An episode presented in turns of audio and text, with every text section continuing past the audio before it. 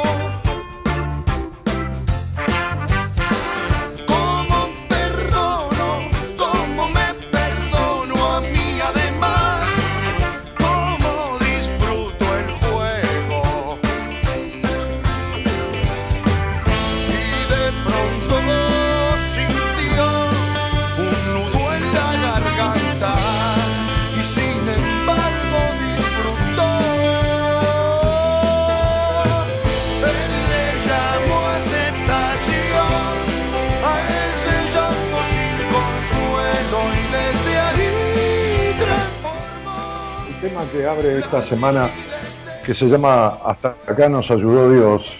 ¿no? La verdad que este, esto es un parecer, ¿no? Es una forma este, simbólica de expresar, ¿no? Lo ayudó Dios, esto, lo otro. Cuando, cuando uno cree que eso que sucedió está más allá de lo posible, ¿no?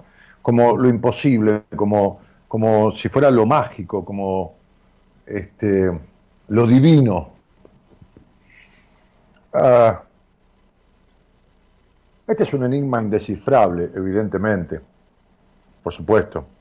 Eh, pero la letra empieza diciendo algo que en, carnavales de señales no verbales, en carnavales, ¿viste? ¿Por qué? Porque en el carnaval eh, la gente se disfraza, bueno, lo típico, ¿no? Disfrazarse, los típicos carnavales venecianos, cariocas.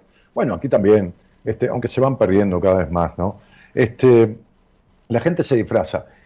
Y los mensajes que vienen a uno en la vida vienen disfrazados de señales, de situaciones, de, de personas.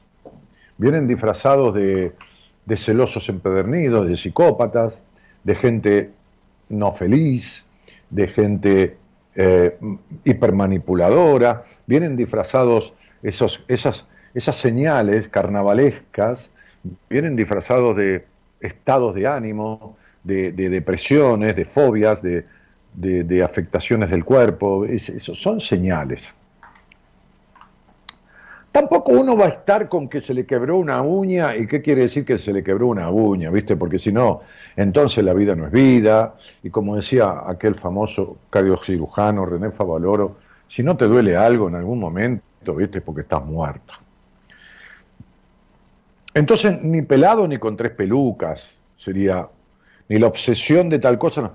Pero, viste, hoy hablaba con una paciente, había tenido dos o tres sueños, le digo, bueno, mirá, es muy claro, viste, interpretamos cada uno de los sueños, viste, son muy reveladores, flaca, ¿qué querés que te diga, no? O sea, está tan claro, y yo le daba la devolución de esos sueños y eran como que estuviéramos hablando de su proceso, de su vida, de su terapia, de su todo, ¿no?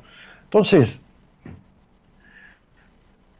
eh, nadie va a venir a soplarte al oído, ¿viste? No va a bajar Dios a decirte, mirá, chiquita, lo que tenés que hacer, o mirá, flaco, lo que tenés que hacer. Hoy, hoy atendía yo en entrevistas a, a, personas este, de, aquí, del exterior, este,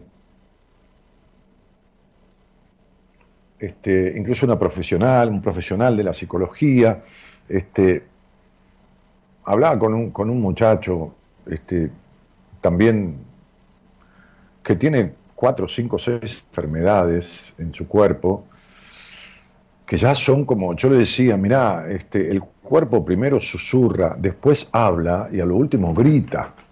Y el tuyo ya está gritando hace rato, ¿no? Entonces le expliqué, porque esas enfermedades están basadas en la inflamación, en lo que significa inflamación. Él lo tiene descrito porque, lógico, ha visto un montón de médicos, ¿no? La inflamación.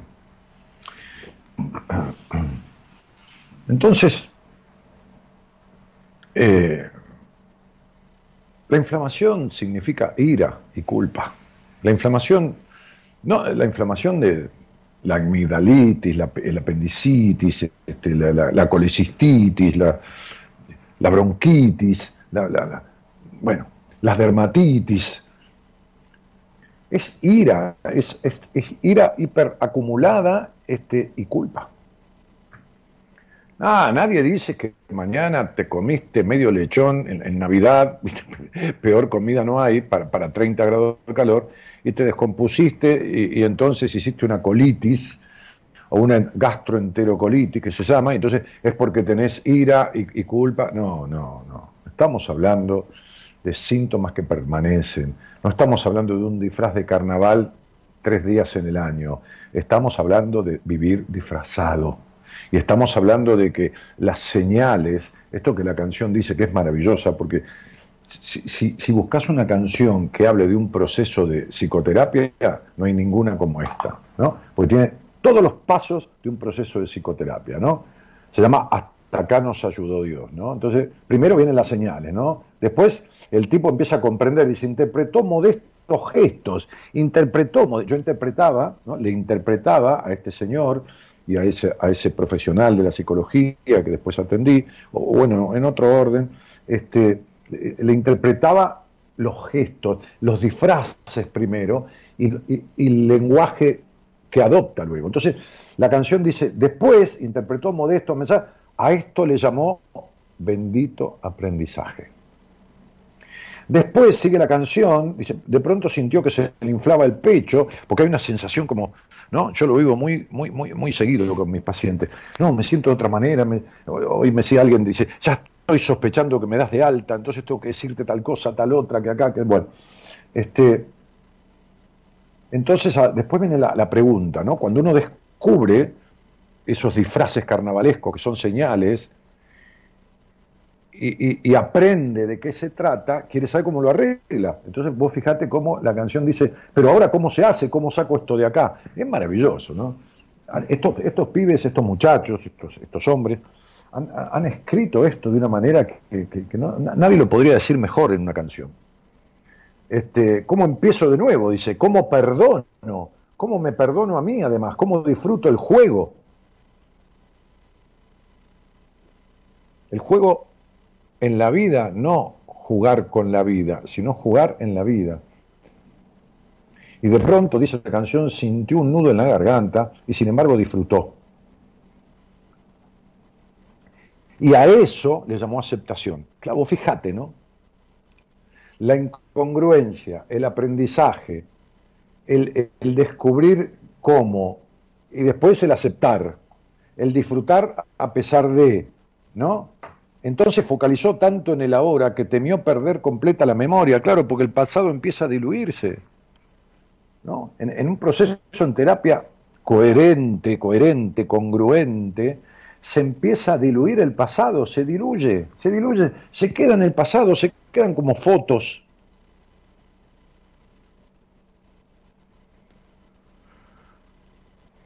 Y entonces justamente el posteo de hoy en las redes refiere a estas cuestiones, ¿no? Fíjate que yo decía que este muchacho que vi hoy, entre las personas que vi en de primera vez, su cuerpo ya, ya está gritando, ¿no? El cuerpo susurra, después habla, por último grita, ¿no? Y yo le hablaba de la culpa, ¿no? En un momento le dije, Si vos venís a mi casa, aquí a cinco cuadras de mi casa hay un barco o dos barcos que, los han, eh, que, funcionan como casino hace muchos años. Y esos barcos están abiertos, no abrieron las escuelas, pero abrieron los casinos. ¿no? estamos, es un país de primer mundo este, ¿no? escuelas cerradas, casinos abiertos, ¿no? Bien. Hoteles, alojamientos cerrados, ¿no? Telos, hotel por hora, donde va, uno con la mujer que conoce, no va a ir con una mina que recién conoció en la calle, ni, la mina va a ir con un tipo que recién conoció, porque es una incongruencia en el medio de un COVID. Uno va con quien ya conoce, bueno, vamos a un hotel, vieja, dejamos a los chicos a casa y vamos a un telo, ¿no? No, los hoteles alojamientos cerrados. Ahora ya los abrieron, ahora, hace 15 días. El casino abierto. El casino estuvo cerrado, pero está abierto. Bueno, no importa. Entonces yo digo, fíjate vos el problema que tenés con el disfrute, le decía, y esto se lo digo a muchos de ustedes, que si vos venís a mi casa, a cinco cuadras, o cuatro, o seis, no importa, no me acuerdo cuántas son, están los casinos flotantes. Dos barcos impresionantes de grande, de cuatro o cinco pisos cada barco, no son barquitos, no son lanchitas. Hay dos mil máquinas tragamonedas en los barcos, hay mesa de casino, de ruleta, de todo, hay tres mil personas trabajando. Entonces vos venís y yo te regalo plata, te doy tanta plata, le dije, ¿no? ¿Qué sé yo? Porque como si te dijera vos te doy cinco mil pesos. Entonces te digo, anda, juega tranquilo, ¿no? Es plata mía, te la regalo para jugar. Bueno, no, no te divertís, no sé ni si, ni si entras, me dijo. Le dije, y él me contestó, no, no juego.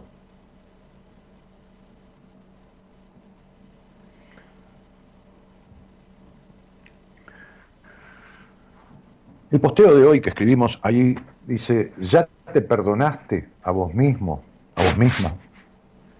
Como dice la canción, la mayoría de las veces en nuestra vida, voy a leerlo textual, terminamos haciéndonos a nosotros mismos aquello que nos han hecho. Terminás dejándote de lado por aquellos que te dejaron de lado. Viviendo con prejuicios y limitaciones porque te hubieron criado de esa manera transitando la vida sintiéndote poca cosa, con baja confianza en vos, por haber sentido y haber percibido que te criaron considerándote poca cosa. Como si te hubieran considerando, considerado. ¿Por qué no pudieron hacer más? No es que lo hicieran a propósito. Negando y vivís negando la posibilidad de disfrute por haber nacido en el sacrificio, en un hogar sacrificado con el culto del sacrificio y con el culto del esfuerzo, pero en donde nada, ni con un vaso de cerveza, digamos, no hace falta vino caro ni champán francés, festejaron la vida de verdad. Por, por haber vivido con, con, con personas que, que definían la vida con esas palabras uno tiene que construir una mirada apreciativa, diferente de la mirada que ha tenido, pero sobre todo de la mirada y de la, de la enseñanza que ha recibido con padecimiento, o sea, padeciendo en algunos aspectos, desconsideración, maltrato, baja estima, rigor, sometimiento, golpes, subestimación. Porque esa mirada puede haber dejado las huellas de esos mismos sentimientos. Solo que hoy te los podés estar provocando a vos mismo. Construir esta mirada, esta mirada apreciativa, esta mirada diferenciadora de la mirada que recibiste, este lenguaje diferente, este lenguaje vincular diferente del lenguaje vincular que recibiste. Construir esto no tiene nada de imposible. No tiene nada de imposible.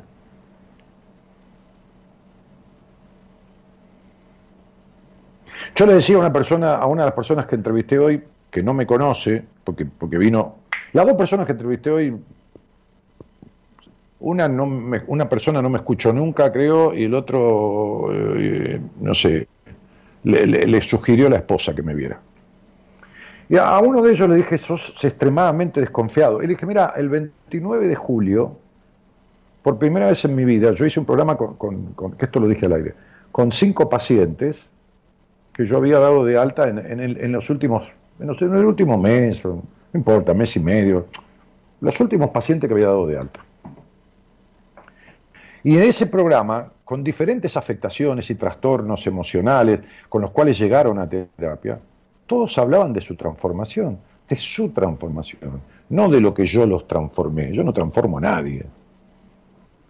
Yo no soy el mago Merlín, ni Fumanchú, ni, ni nada. El otro se transforma a través mío. Es decir, uno le puede dar el mejor manjar del mundo a una anoréxica o a un anoréxico. Y no por eso el otro se va a alimentar, se tiene que sanar la anorexia, es el otro el que decide. Entonces, e, en un proceso en terapia es lo mismo, uno ofrece, pero el otro es el que toma, el otro es el que se cura, se sana a sí mismo. Sí, sí, a través de el otro es el que toma las pastillas que el médico le. Sí, sí, el médico le dio la herramienta. Sí, pero el otro tiene que, el otro tiene que hacerse el análisis, el otro tiene que cuidarse, el otro tiene que limitarse con tal comida, bajar cantidad de cigarrillo, hacer ejercicio, eh, tomar las pastillas. El otro, el otro, el otro. Nadie cura a nadie. ¿Qué es esto de que, ay, yo lo curé? ¿Qué vas a curar? Entonces, digo, construir esta mirada, construir este disociarse de las cosas negativas, te juro que no tiene nada de imposible, está tan lejos de ser imposible. Entonces decía, esta noche voy a abrir los teléfonos, ni bien inicie el programa, para que me llames y me cuentes, ¿qué pensás sobre esto? Y si esto tiene algo que ver con vos. Es decir, ¿De qué manera sentís que te estás haciendo lo mismo? Por favor, entendé las señales, estas cosas que vienen disfrazadas de...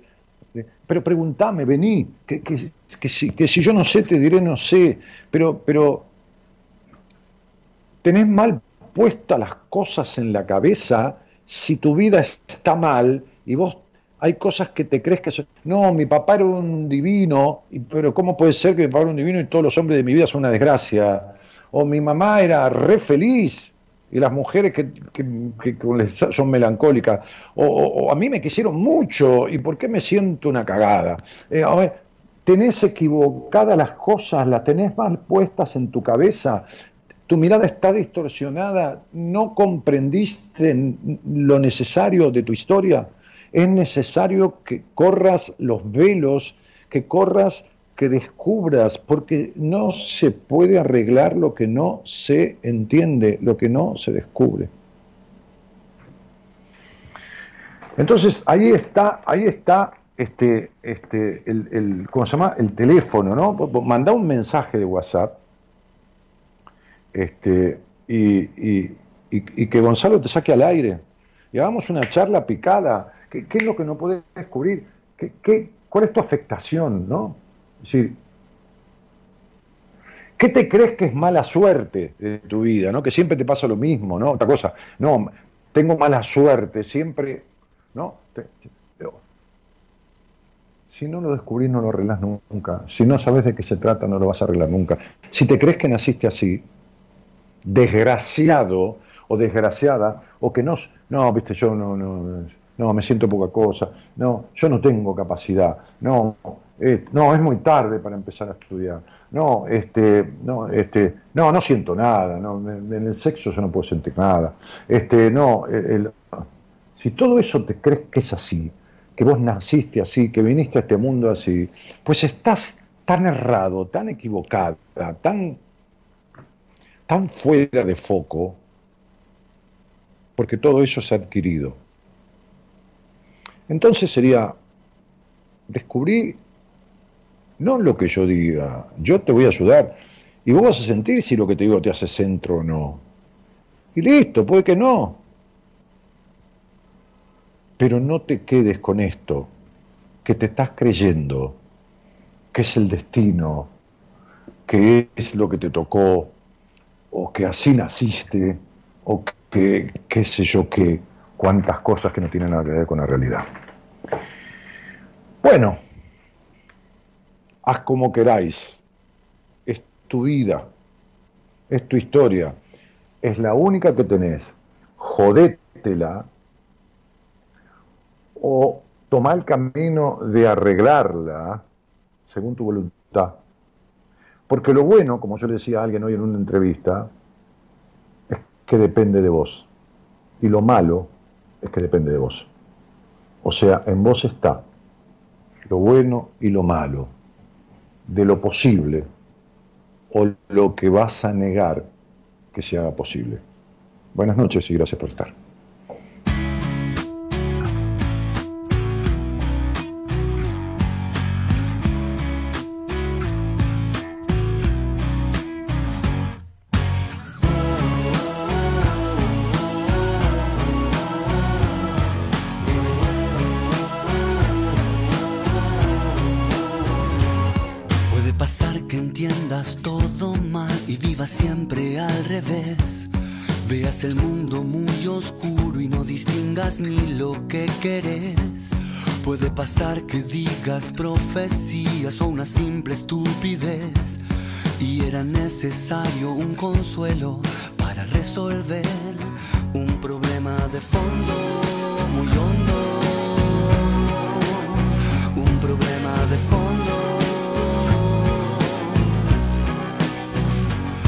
Puede pasar que al fin dejes pasar la mejor oportunidad.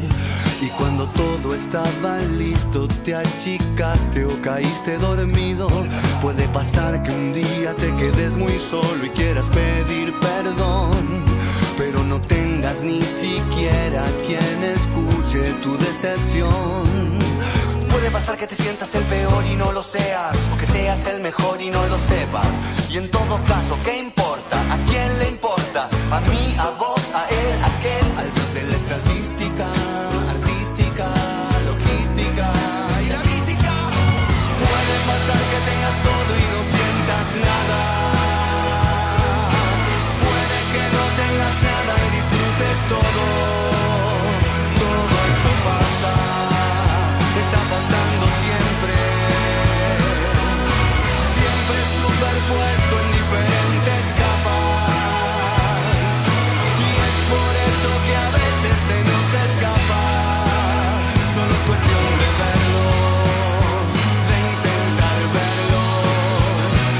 pasar. Ya va a pasar.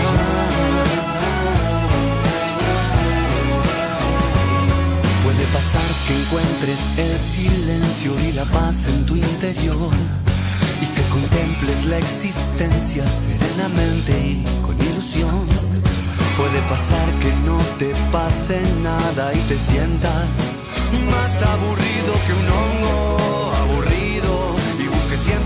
siempre en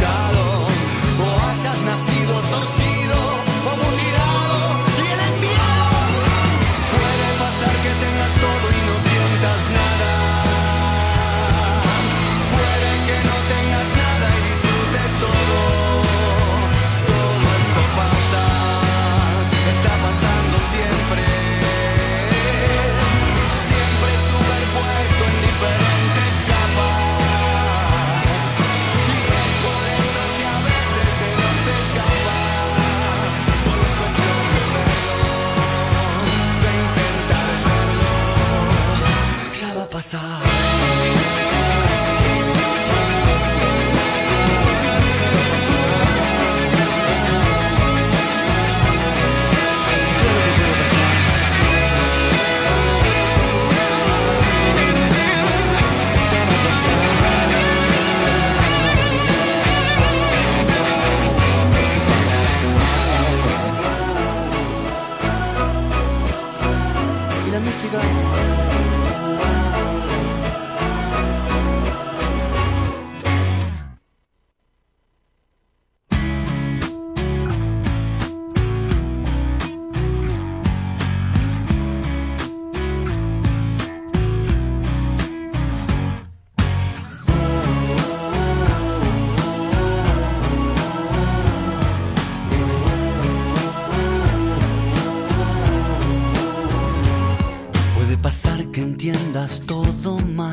Siempre al revés. Veas el mundo muy oscuro y no distingas ni lo que querés.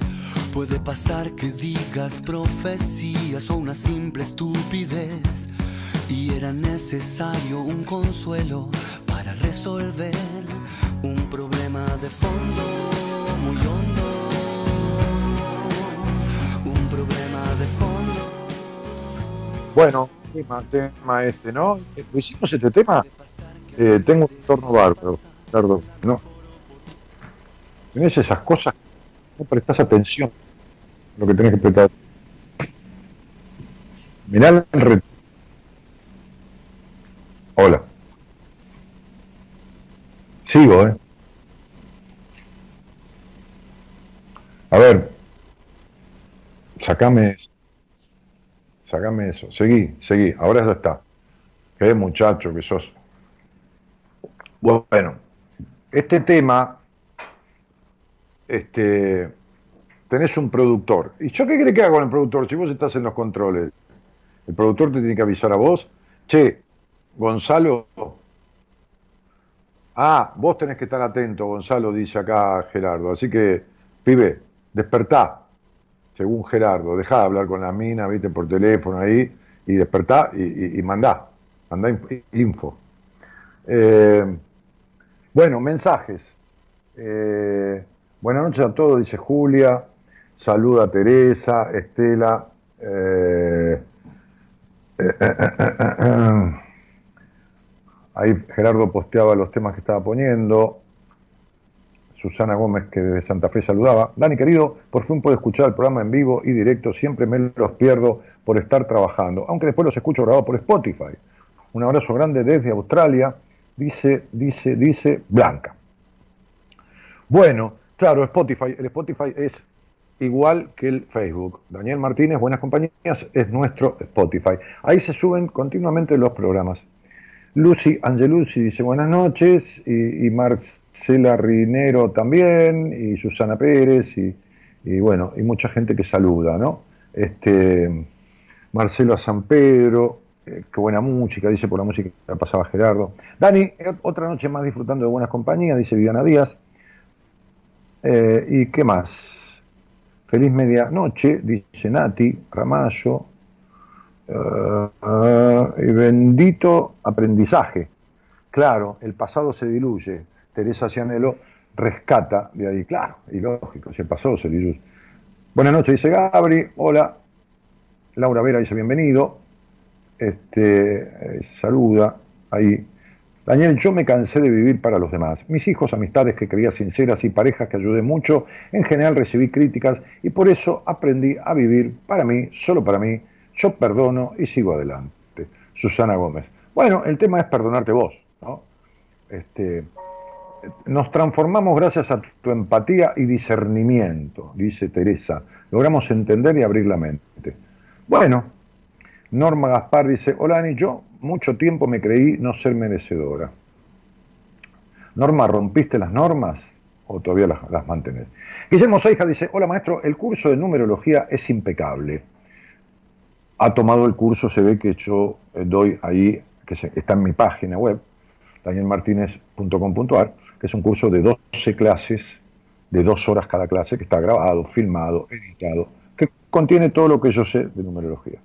Él dice, llevo más de 30 entrevistas hechas, 100% de efectividad, altas devoluciones, y con mayúscula pone, gracias maestro grosso. El tipo hizo el curso de numerología, practicó, estudió, qué sé yo, y ahora se transformó en una competencia. Me parece que esto no está haciendo muy buen negocio para mí.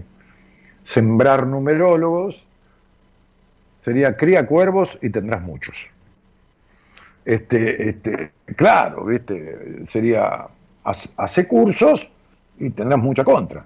Entonces, está todo bien, el conocimiento se comparte. Me alegro mucho, Guille, este, me alegro mucho que hayas aprendido de tal manera que tengas asertividad eh, eh, eh, en el 100% de los casos, y sobre todo por las devoluciones, no porque vos lo digas, ¿no? Bueno, Gaby Vega que saluda, este, y hola, desde Córdoba Capital, dice María Belén,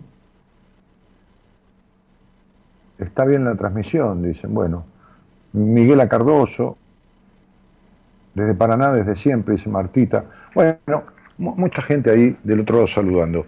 Eh, debe haber alguien en el... Hola Iván, buenas noches, ¿cómo estás? Hola Dani, ¿cómo estás? ¿Me escuchas bien?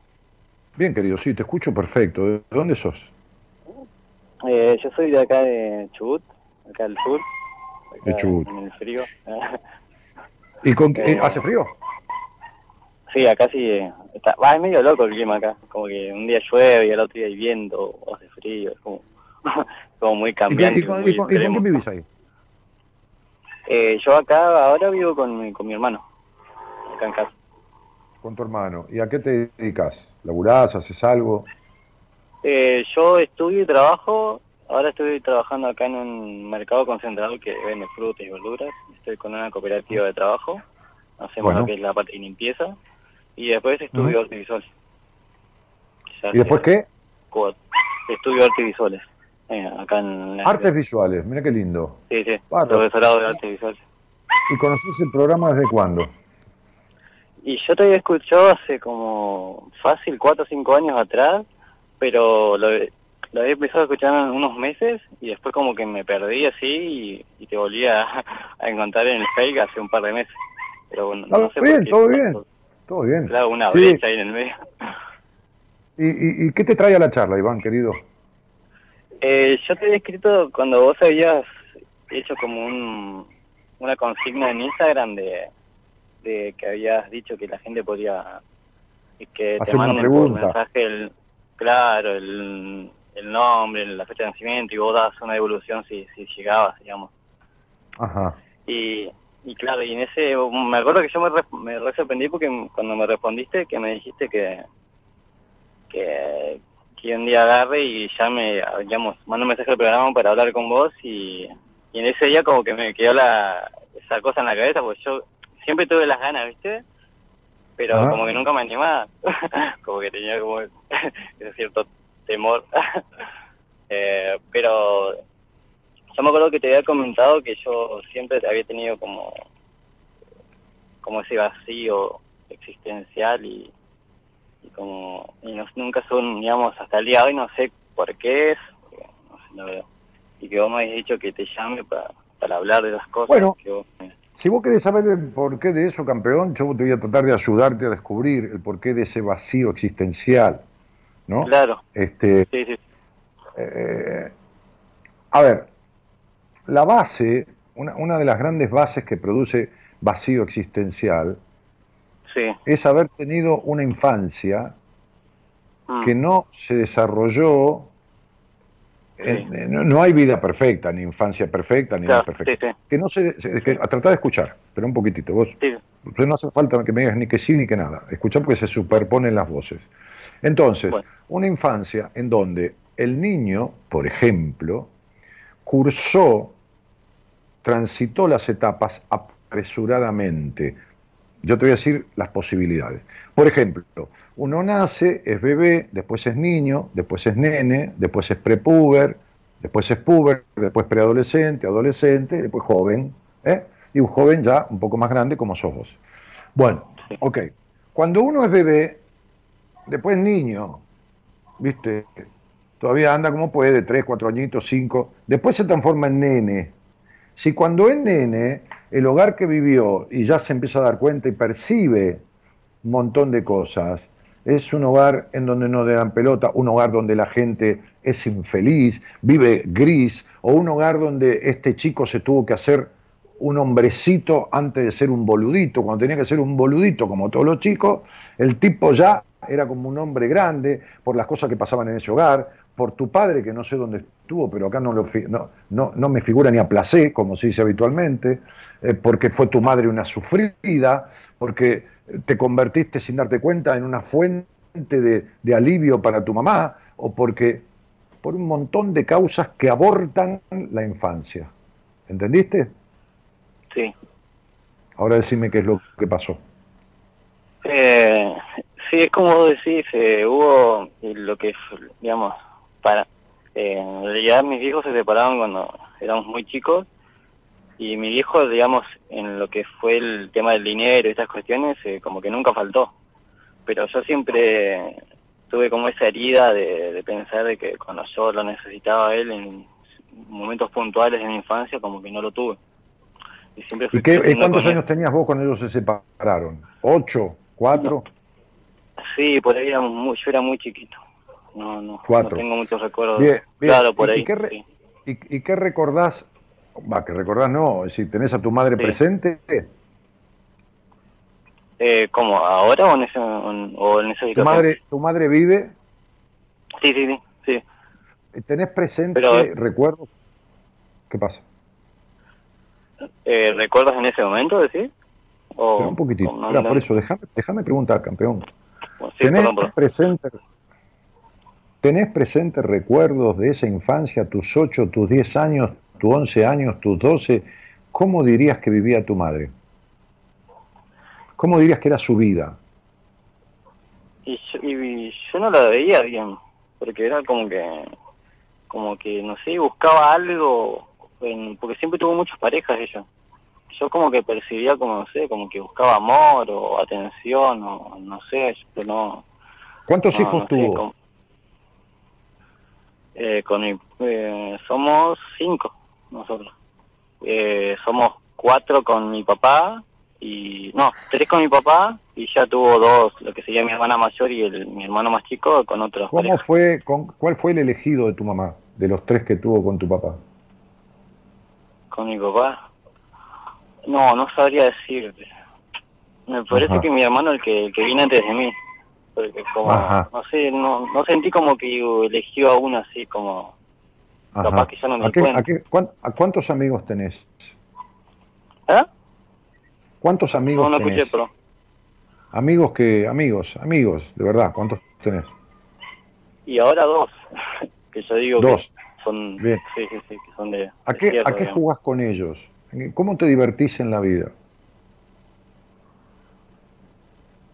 Eh, ¿Cómo no? Eh, a lo que hablábamos y cosas así. No, O- ¿cómo te divertís en la vida? Cuando eras chico, ¿vos jugabas? Sí, a mí, por ejemplo, me gustaba muchísimo eh, dibujar, hacer, qué sé yo, juguetes con cartón y cosas por el estilo. Pero eso que- es solo, eso es solo, con otros chicos. ¿Jugabas? Eh, no sé, es como que siempre disfruté hacer cosas solo, no sé por qué. ¿Entendés que fuiste un niño aislado y retraído? ¿Entendés que no viviste una infancia coherente en muchos aspectos? Porque ese Sí. hogar era triste, era un hogar gris. La madre Sí. nunca fue feliz. Este Sí. niño fue un niño aislado, un niño que no se abrió al mundo, un niño abandonado por su padre y un niño con una madre, de, de alguna manera, vos fijate, ¿cómo festejás la vida vos? A ver, ¿cuáles son tus formas de disfrute? Sacá de lado solo. Yo también juego al póker en la computadora con otro, también me siento a leer un libro, también. ¿Cómo jugar? Ahora yo mañana voy a cenar con amigos con todo este quilombo de la puta pandemia, un amigo que encima eh, está en el área de la medicina, va a poner 78 frascos de, esto, de lo otro, dos metros y medio cada uno, nos vamos a sentar ahí por lo menos a comer un pedacito de queso, tomar un vaso de vino, por primera vez desde la pandemia. Buah, y este va a tener, va a parecer un quirófano, eh, el lugar de la casa. Buah, fenómeno. Seguramente no sé si vamos a jugar al truco, vamos a echar alcohol a cada baraja que te dan, pero cuando nos juntábamos, sacando la pandemia, jugamos al truco, que esto, que lo otro, por ahí yo vengo de la radio, me voy hasta el casino un rato, no sé, ¿a qué jugás en la vida vos, flaco? Con los demás. por ejemplo, cuando, cuando, claro, cuando estoy con personas con las cuales disfruto estar, eh, me gusta preguntarle sus cosas, charlar, caminar. No, no, los chicos no. Hola, mamá, sí, ¿qué querés, Danielito? Este, ¿Me puedo ir a la casa de, de Pablito? Sí, pero tené cuidado porque tenés años. ¿A qué querés ir? Y a preguntarle de su vida y sus cosas, a ver cómo... Sí. No, entendés que fuiste, entendés que sos grande, entendés que eras un chico y eras un enano, entendés, sí. o sea, eras grande, querés preguntarle a los demás cómo le va, entendés que no hay juego, los chicos quieren jugar. Sí. ¿Cómo te llevas con las mujeres? De 0 a 10, ¿cuánto sos de controlador y celoso? 5. Eh, ¿Un 5? No sé, nunca me consideré muy celoso. No, y, y has no. tenido, ¿te gustan las mujeres o los hombres? Las mujeres. Bien, ¿y las mujeres con las que saliste son celosas? Sí, sí, es como que todas han tenido ciertas cosas en común, no sé. Claro, son todas enfermas, sí, están todas, justo las celosas te tocan a vos. Pero vos tenés una, una mala suerte, boludo, no te puedo explicar, pendejo. O sea, lo tuyo es la puta que lo parió. Hay cinco celosas en el mundo o diez me tocan todas a mí. No, vos sos tan celoso como ellas. Sí. Vamos de vuelta a lo que explico siempre. ¿Vos viste algún preso que cuida al carcelero? A ver si te entra. ¿Viste algún preso que cuide al carcelero? No. ¿Por qué? Sí, porque el carcelero tiene que cuidar a él, ¿no? porque el carcelero lo cuida al preso, ¿no? Entonces, ¿para qué el preso va a controlar al carcelero si ya lo tiene controlado? Porque está todo el día encima el carcelero, ¿no es así? Sí, sí, sí. Entonces vos, ¿para qué vas a celar una mina si la mina es una hincha pelota que está todo el día encima celándote? Ya la tenés controlada, ¿entendiste? Sí, sí. ¿De qué cuadro sos?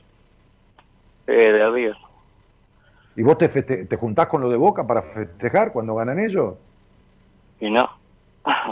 ¿Y por qué te juntás con una mina celosa y te quedas con ella? Porque por fin tenés a mamá para vos. ¿Entendés, Tigre? Por fin tenés a mamá para vos. Sí. Por fin tenés a mamá para vos. Por fin tenés a mamá que te elige y está encima tuyo como no la tuviste, que andaba con un montón de hombres. Por eso agarrás celosas, porque si están todo el día encima tuyo, no se van como mamá con muchos hombres. Tenés un problema con las mujeres, sos un desconfiado. Porque no, no las celás, porque ellas están todo el día encima, pero no confías tampoco en ellas, ¿entendés? Sí. ¿Se entiende? ¿Vos sentís que, alguna vez te enamoraste? ¿Alguna vez amaste a alguna mina, Iván? Yo sí. Bien, ¿y qué te pasó? Se fue. igual que igual que, igual que se fue. igual que mamá, ¿no? Sí. Bueno, tu vacío existencial es porque no hay niño. El niño no quiere que lo controlen. El niño no quiere estar todo el tiempo controlado. No se junta con una amiga que, amiguita que le rompe las pelotas todo el día. ¿Que dónde vas? ¿Que dónde te, que esto? Que no hagas esto, que no hagas lo otro. No se juntan los nenes con la amiga que le rompen las bolas. Pero un tipo, cuando yo sufrió los problemas que sufriste vos, entonces es solo adulto entonces vive una, una, vida que no lo dejan vivir en paz. Una mina mm, criada para la mierda, abandonada por su padre, como son todas las mujeres que vos saliste. Todas con conflicto con el padre y, entonces todas dudando del hombre con el que están. Todas desconfiadas por el quilombo que tuvieron con el padre. Y vos un desconfiado, porque por eso salís con desconfiada. Yo no salgo con una desconfiada. ¿Entendés? No me caso con una mujer que me rompa las pelotas y sea desconfiada. Pero vos sí, porque vos necesitas eso. Entonces no hay diversión, no hay libertad. Estás en pareja y estás obstruido de tu libertad. No hay niño, no hay juego, no hay nada. ¿Está claro? Sí. Ese es el vacío existencial. Tu niño está en el pasado. Y vos como adulto tenés los conflictos que se te impusieron por tu crianza. Y no te despegaste nunca. Por eso sos un controlador. Porque estás con controladoras. El que está, el que es de River, está con los de River. El que es de Boca, está con los de Boca. El que está con controladoras es un controlador, porque si no, no se queda. ¿Lo entendiste? Sí, sí. sí, sí. ¿Lo entendiste? ¿Lo sí, sí, lo, entendí. Sí, sí, te dejó medio, te dejó medio sí, ¿no? Y sí, porque... Eh, ah, sí, sí. son cosas que...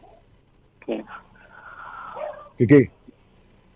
Eh, claro, yo tenía como un leve pantallazo porque yo justo te quería hablar sobre, sobre la desconfianza que yo tengo hacia todo el mundo, básicamente, y justo me empezó a hablar de eso, como que me y bueno, tenés confianza con todo el mundo, con la mujer y con todo el mundo. Si tu mamá se iba por ahí, te cagó con todos los tipos, que no tiene nada que ver, no es tu mujer. Pero así te queda vos, sería, no con mi papá, te vas con cualquiera.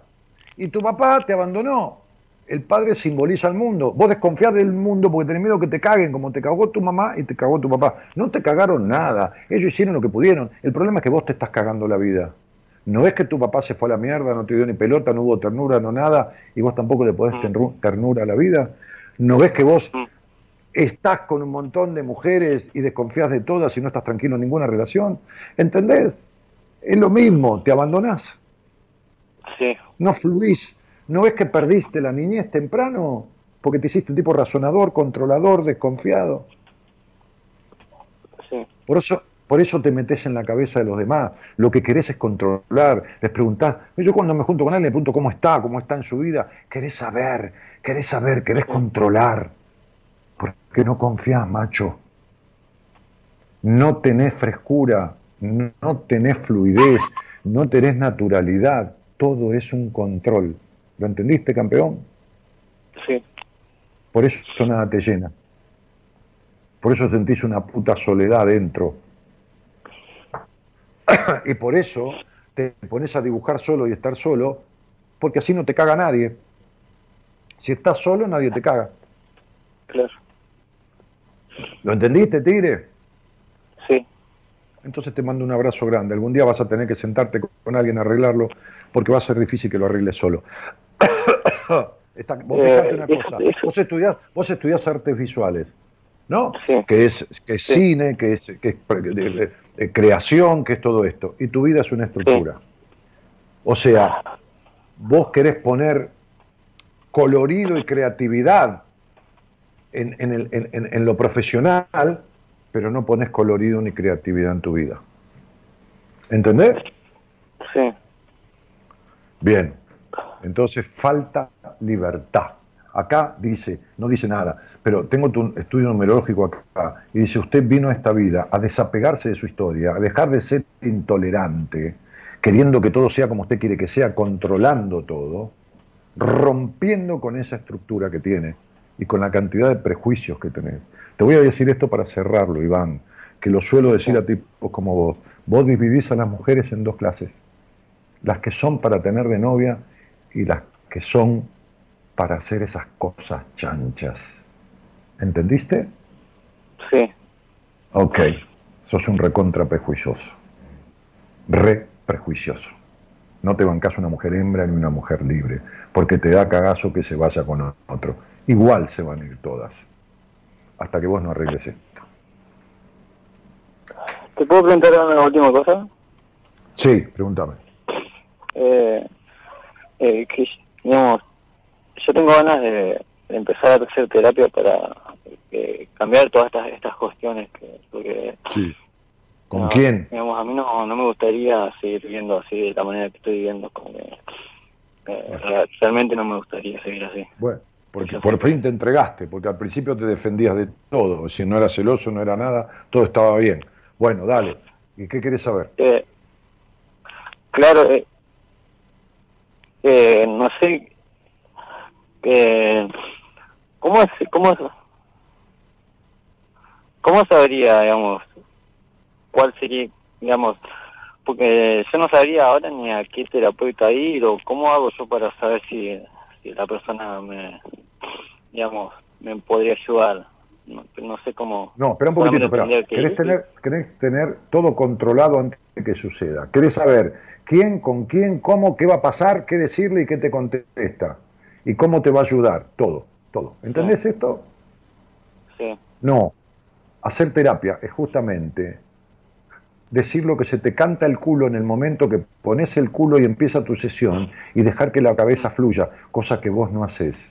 Entonces, si querés, me escribís en Instagram, yo pienso un poco y te digo a quién ver de mi equipo y con quién laburar esto. Pienso un poco, si una mina, si un tipo de mi equipo, pienso que quién te puede ir para este momento y lo vemos.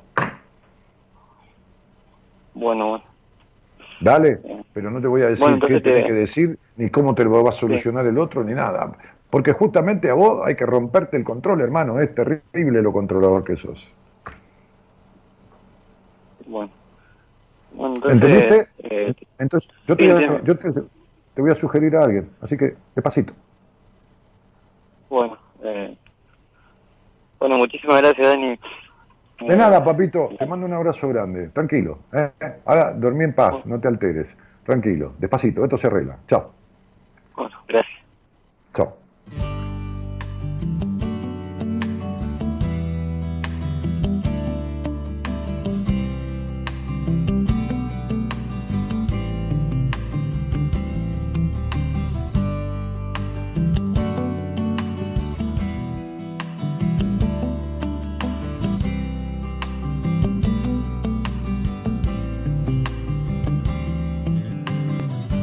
Es un buen día para empezar.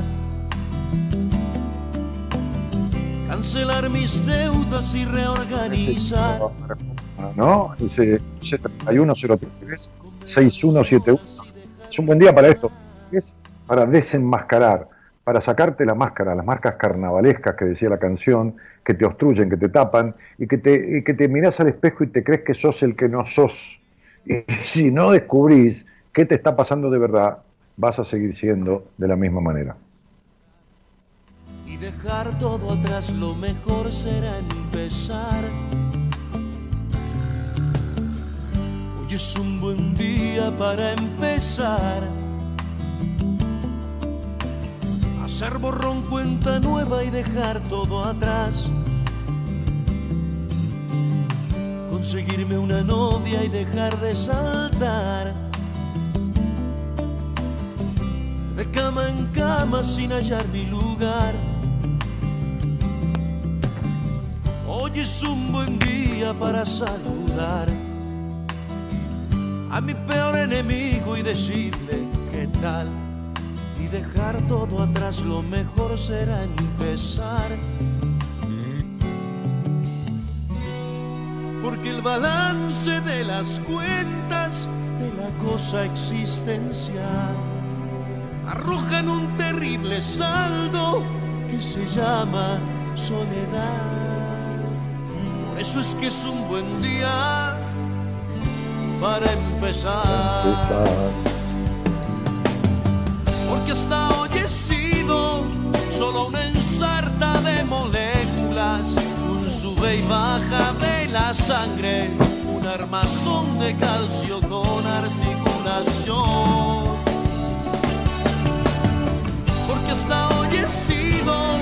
solo algo que llena la nada, o quizás solo el juguete predilecto de algún niño extraterrestre que juega conmigo a los humanos.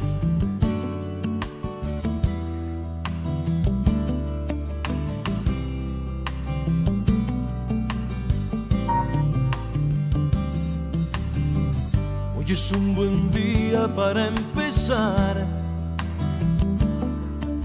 Martínez dice, tengo una angustia, que dice, a ver, tengo, vengo con una angustia insoportable. Y de paso la vi a Luciana Perrón y dice, me escribís al privado. Está angustiado, pero se la quiere levantar el chabón, ¿eh? Acá en el chat. Bien, ¿viste? Porque angustiado y todo el tipo le pone garra al levante. Dani, ¿qué me puedes decir de sentir angustia? No, no te voy a decir nada, Martín. El día que quieras salís al aire conmigo y te explicaré lo que pueda. ¿eh? Este, que, es, es un sentimiento noble que nos enseña que vamos en el buen camino, eh, dice él, ¿no? Dicen que es un sentimiento noble que nos enseña que vamos en buen camino. ¿Qué mierda va a ser un sentimiento noble, Martín? Deja de hablar boludeces, si querés salir al aire conmigo y deja de inventar y escuchar giladas para consolarte. Me hace la angustia va a ser un sentimiento noble que te enseña que estás en buen camino. El único camino que te enseña que estás en, el único sentimiento que te enseña que estás en buen camino es el bienestar, el sentirte bien. ¿Cómo va a ser la angustia? ¿Entendés? Es como que me dijeras, y la fiebre es un, síntoma noble que nos enseña que estamos en buen camino, en buena salud. No, flaco. En buen camino estás porque estás angustiado, pero no depresivo, porque si no, por lo menos te quedan ganas de levantarte una mina ahí, que te la querés levantar a Luciana. Pero bueno, este, estás angustiado, pero no del todo.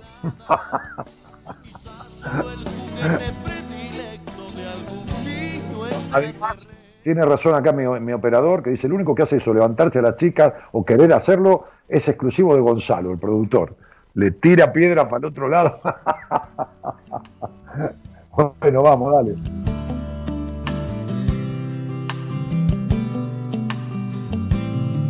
Buenas tardes, dice Rocío Kauman y Laura, Marta Ledema, buenas noches. Dice, este, ok, dice bravo, aplausos, dice Nora, no existe nadie mejor que vos, Dani, impecable, dice Gabriel.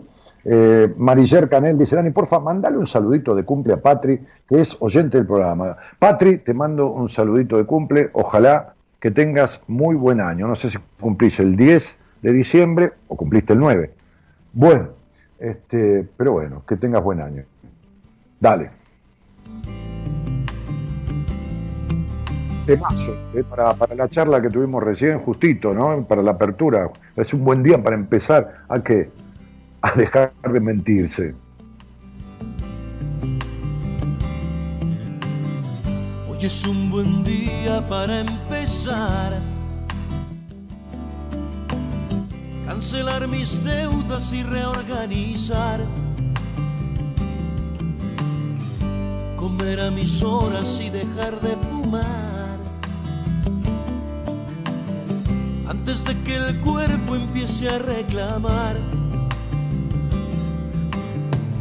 Hoy es un buen día Fíjate como Arjona, que también tiene su cuestión de analizadito, ¿no? Este, dice, antes de, para empezar, antes de que el cuerpo empiece a reclamar, ¿no? ¿Entendés, no? Antes que te pase factura, el cuerpo, en, todo sentido, ¿no? En la angustia de este, de este chico Martín, en, la, en la afectación física de otro, dice, algo hay que tener, ¿viste? Pero no el reclamo constante del cuerpo, ¿eh? Dani, ¿cómo estás? Dice Andrea desde Tucumán. Estoy justo viviendo esto, no me perdono y me cuesta soltar a un descalificador y un tipo que solo me descalificaba. Pero Andrea, ¿cómo no vas a agarrar tipo que te descalifican si vos te sentís una cagada hablando en criollo? Es, inevitable. Este, sí. Ya lo leí, posteo, todo eso.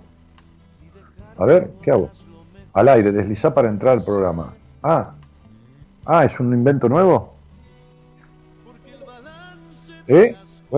lo subiste recién, qué buenísimo. Para el Instagram hay, hay un, post que tocas así y, entras al programa de Bueno, eh, eh, Leo Nicolás dice, cuando se mira al espejo se va a ver diferente. ah, por el chico que habló recién. Vamos. sube y baja de la sangre armazón de calcio con articulación. Bueno, Patricia cumple el 10. Mamita, hablando de hogares esforzados y, de gente que no disfruta, ¿no? Eh, así fue tu casa. Bueno, vamos.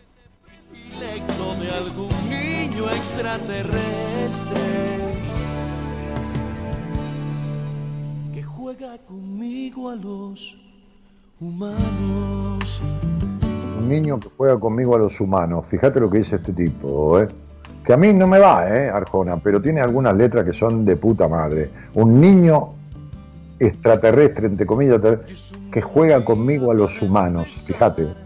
Luciana Nieva dice, Dani, el 3 de diciembre fue mi cumple, saludame, querido. Saludo de Catamarca. Bueno, Luciana, te saludo, te mando un cariño grande. Espero que tu espalda esté bien y que no te siga doliendo. Ah, nunca hablé con vos, creo. Pero bueno, o sí, no sé. Este, a lo mejor fuiste mi paciente y ya viste yo cuando doy el alta, hasta que el paciente no vuelve a mí por algo. Pero si te duele la espalda, guarda porque no estás sólida. Y la parte alta, Estoy esperando una entrevista contigo, dice Andrea Natalia Gómez, que salía con el maltratador eh, y, desestimador y que ella se desestima este, todo el tiempo. Andrea, ya te voy a explicar.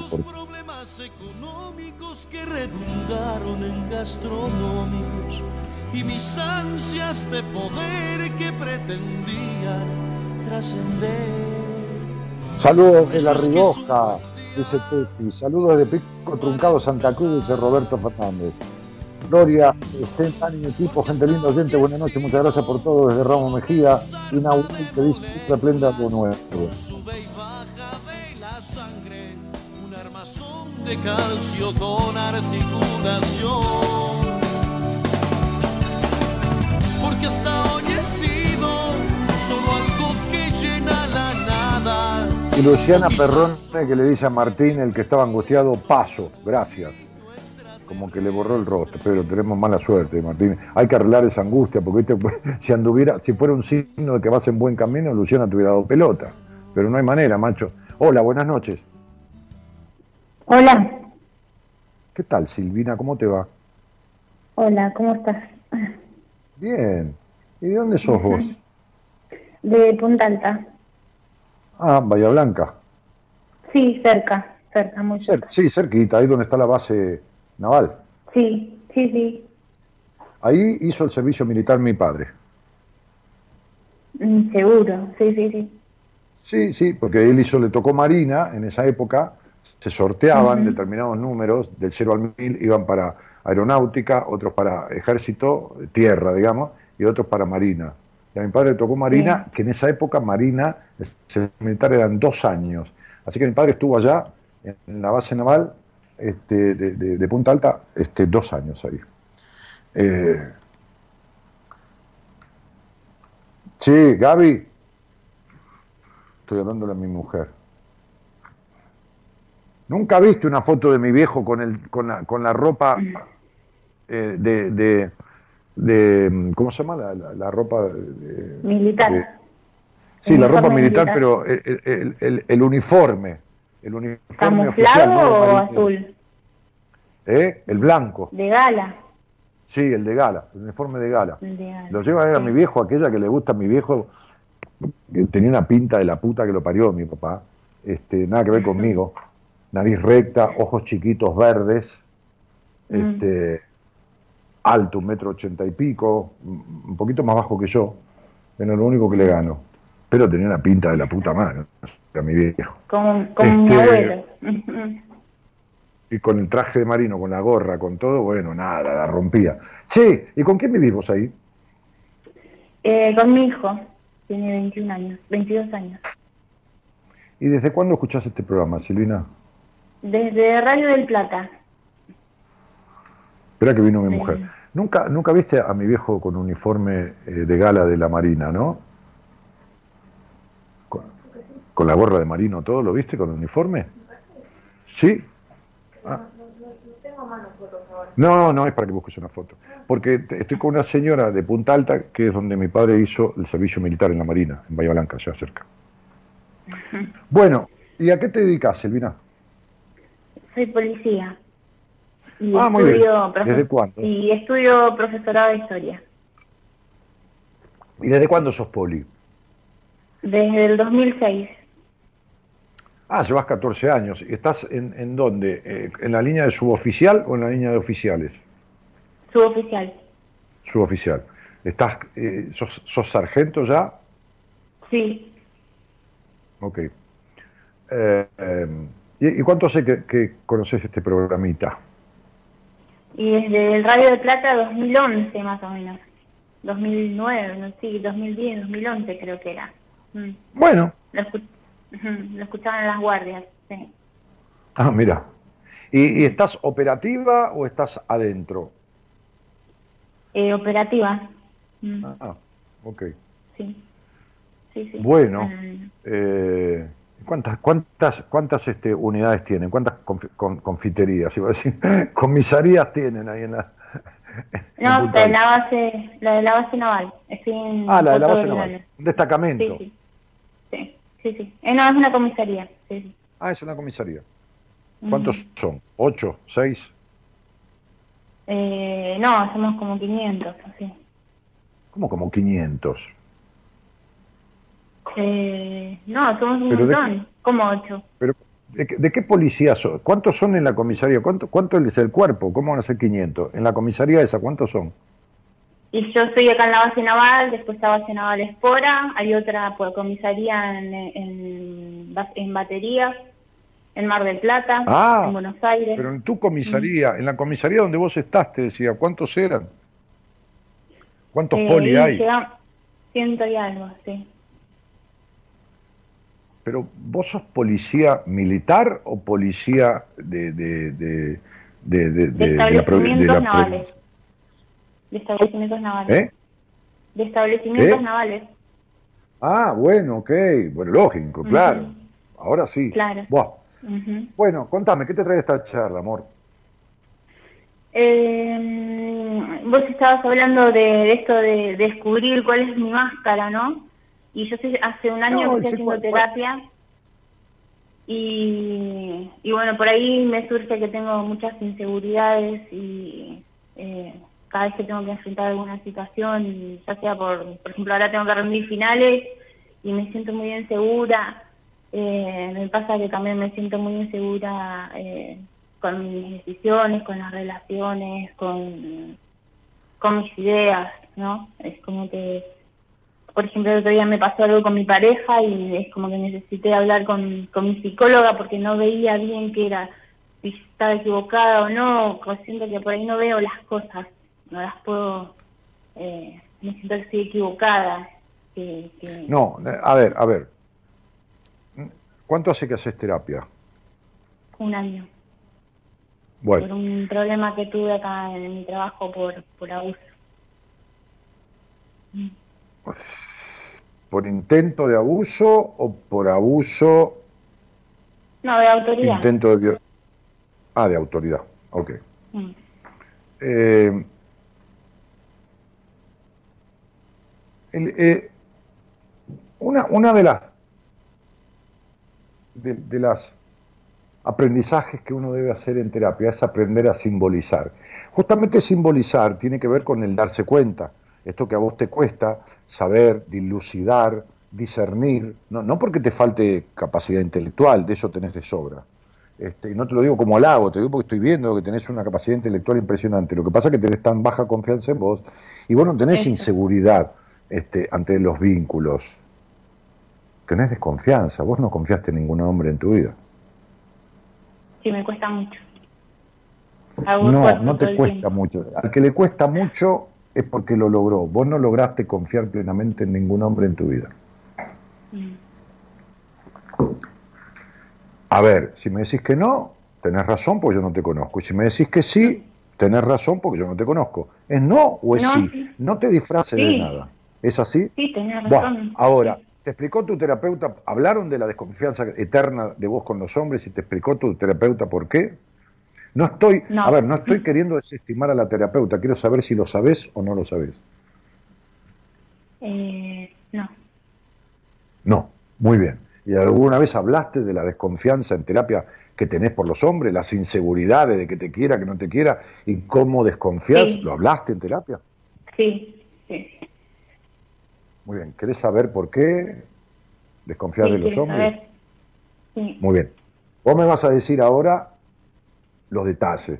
Pero yo te voy a decir el por qué. Porque tu papá te traicionó de manera terrible. Ahora quiero que me digas por qué. A ver si lo sabes. ¿Por qué tu papá te traicionó?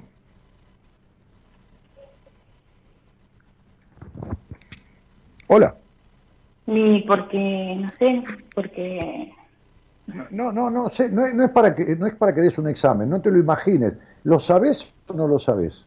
No, no lo sé. No, no lo sabes. No puedo descubrirlo. Entonces, si no sé. El, uno de los grandes problemas que tenés vos es que querés ser perfecta. ¿Sabés que querés ser perfecta? Sí. Bueno, muy bien. Ok. Macanudo. Entonces. Lo descubrí este año. Mm. Pues cuánto me alegra. Me alegro por tu terapeuta. Entonces, este, a ver, cuando yo no sé, no sé. ¿Qué te pasa? No sé. ¿Está claro? No sé. Bueno, y son 500 cosas las que sé y 500 mil las que no sé. Así que imagínate, las veces que tengo que decir no sé. Ok. Yo te pregunto esto, que esto sí lo sabes. ¿Cómo era la relación que tenías con tu papá entre los cuatro añitos y medio más o menos y tus 19 años? Porque, ¿qué cuota de ternura crees que te dio tu padre en tu infancia? Eh, de 0 a, 10, ¿cuánto? fue cariñoso conmigo. Yo me acuerdo que me abrazaba, que jugaba, que me... Muy bien, maravilloso. Sensacional. ¿Cuántos hijos tuvieron con tu mamá? Tres. Muy bien. Mayores, menores, varoncitos, mujercitas. Yo soy la mayor. Mm. Muy bien. ¿Sos la mayor y después hay una más chica o, varones? Eh, una mujer más chica y un varón más chico. Y entonces vos eras como la elegida de papá. No. No, ¿quién era? Mi hermana. Ok, entonces primer acto de traición de papá. La nena se sintió traicionada porque jugamos mucho, jugamos mucho, pero hijo de puta, a la que elegiste a la, a la otra. ¿Está claro? Claro. ¿Se entiende esto? No importa. En el aparato. Es el día de hoy. Es el, día, de hoy.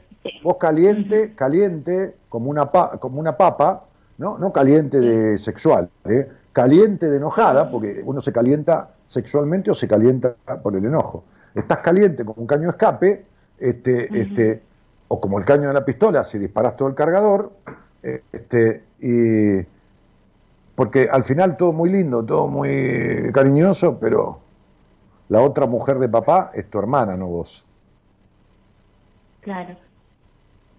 ¿Y, cómo demostró papá que ella era la elegida? ¿Que le reconocía? Decía, ella es inteligente o ella es linda, o le decía cosas o hacía cosas que con vos no las hacía. Claro, por ejemplo, iba a pescar y a mí nunca me llevó a pescar, por ejemplo, la llevaba a mi hermana. Bueno, ¿entendés que tu papá te traicionó? ¿Ahora lo entendés? Ahora decime una cosa, describime a tu mamá en tres o cuatro palabras, cuando vos eras chica, en tu crianza. Vos tenías ocho años, diez, doce, describime a tu mamá. Sufría y ¿Mm? me trató muy mal. Muy bien. ¿Te, te, pegaba? Sí. Muy bien. Decime cada cuánto. Dale, dale, negra. Decime cada cuánto. no, de muy chiquitita. Después Perfecto, ¿cada cuánto? Eh, todos los días. Muy bien. ¿Te pegaba con la mano? ¿Te pegaba con el cinto? ¿Te pegaba con la toalla? ¿Te pegaba con qué? Con la mano y con los pelos. Y te agarraba de los pelos. Ok. ¿Hasta qué edad te maltrató y te golpeó? Hasta los cinco, más o menos.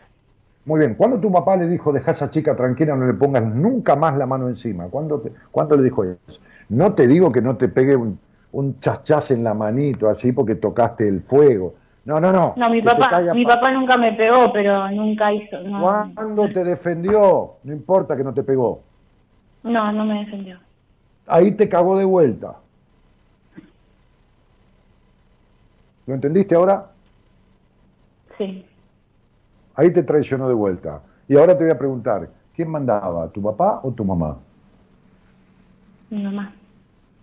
Tercera traición, tu padre era un boludo un bolullo pocherudo embaginado, metido en la concha de tu madre.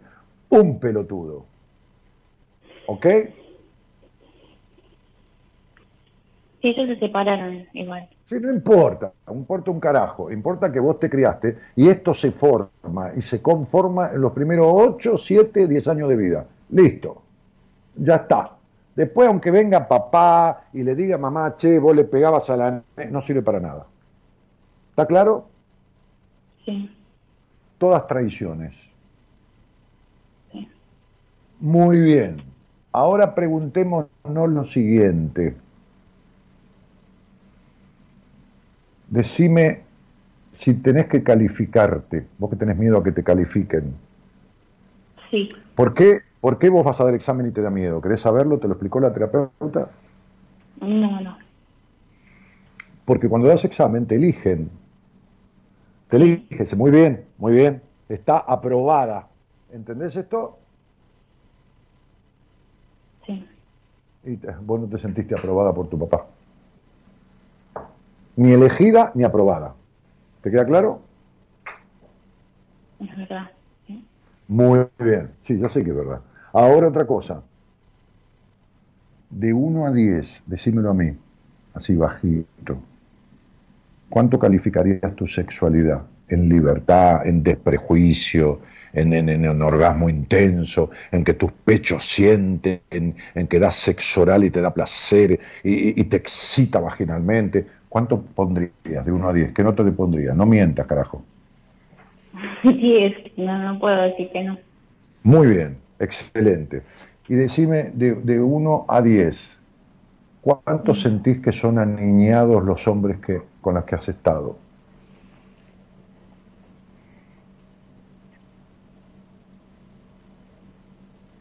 Y la mayoría. Igual que quién.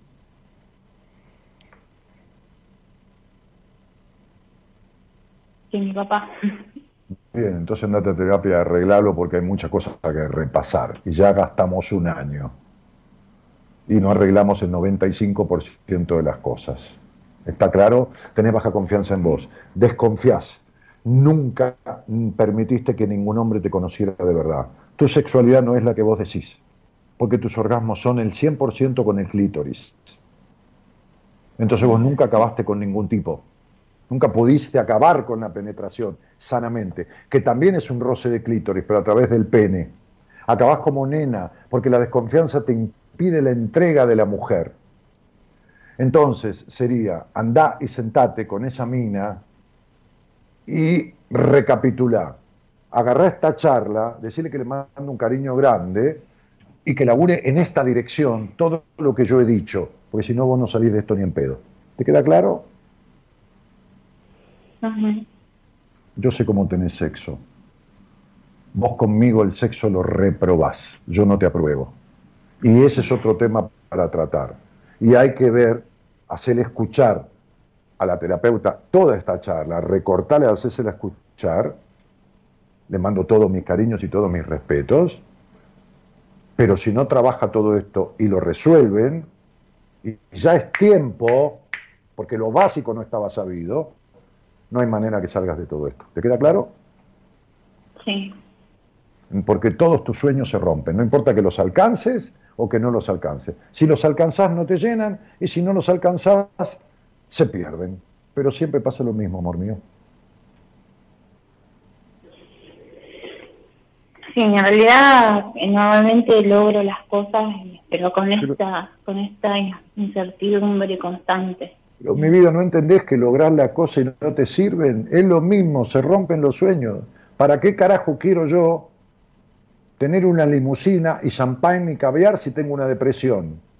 ¿Para qué carajo quiero lograr todo si cuando lo tengo, lo tuyo es la frase qué feliz sería con lo, con lo que no tengo? Y cuando lo tenés, tampoco da la felicidad que esperabas. ¿Se entiende?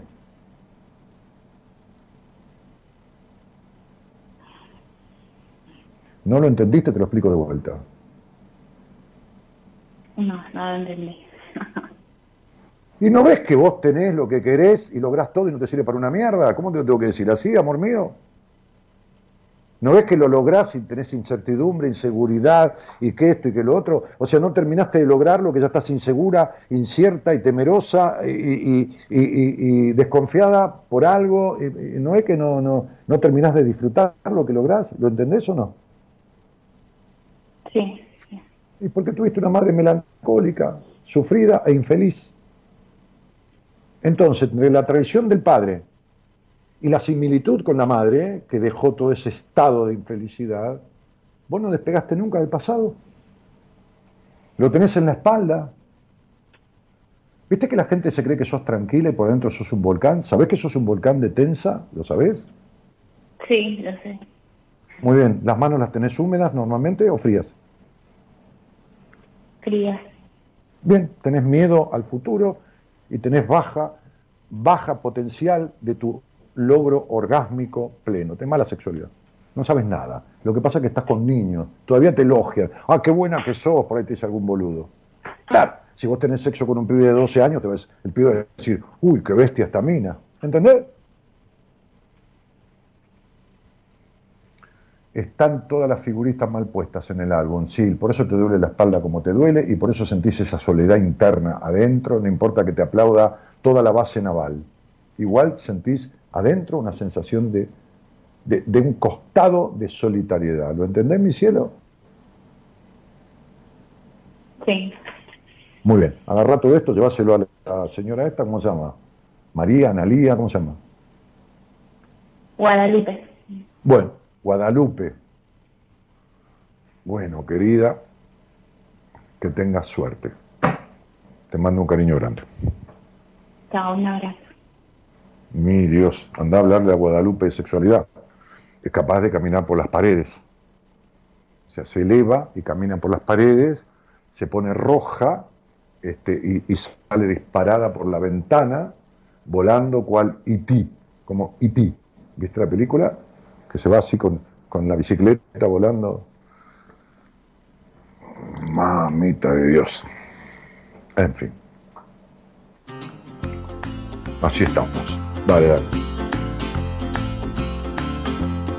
Si sentar la cabeza, sentir que te pesa la vida al pasar. Yo prefiero perderla y gastar cada día en volverla a encontrar. Si no hay cuerda, te tienes que dar. Si no hay viento en la orilla, habrá que remar. Yo prefiero ir nadando y llevar a buen puerto la felicidad nunca viene mal que te vaya bien. Y si el tren se va, dile, ey, ey, ey, que es mejor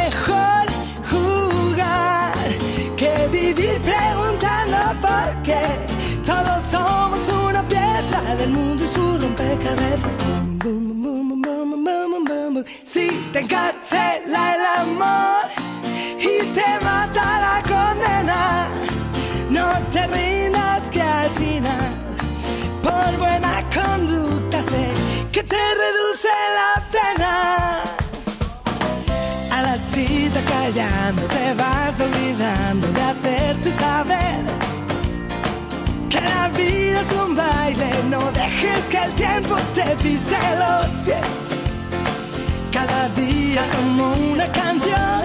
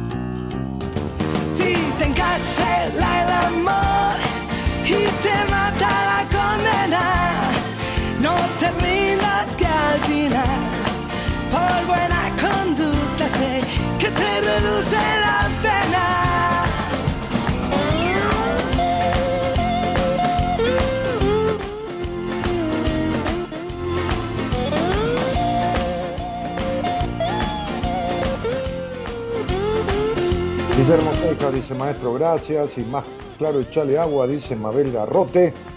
La gata Flora, dice Lucía Perrone. Eh, Rosana, sentar la cabeza. Ah, la canción de Rosana. Luciana Perrone dice, increíble. increíble. Qué lindo. No, cree, cree. Creer o reventar. Te conviene creer, pues si reventar largas un olor bárbaro, es un kilómetro. Entonces mejor creer, Luciana. Rocío Kaufman que aplaude. Qué duro, dice Luis Ramos. ¿Duro por qué? No, bueno, nada.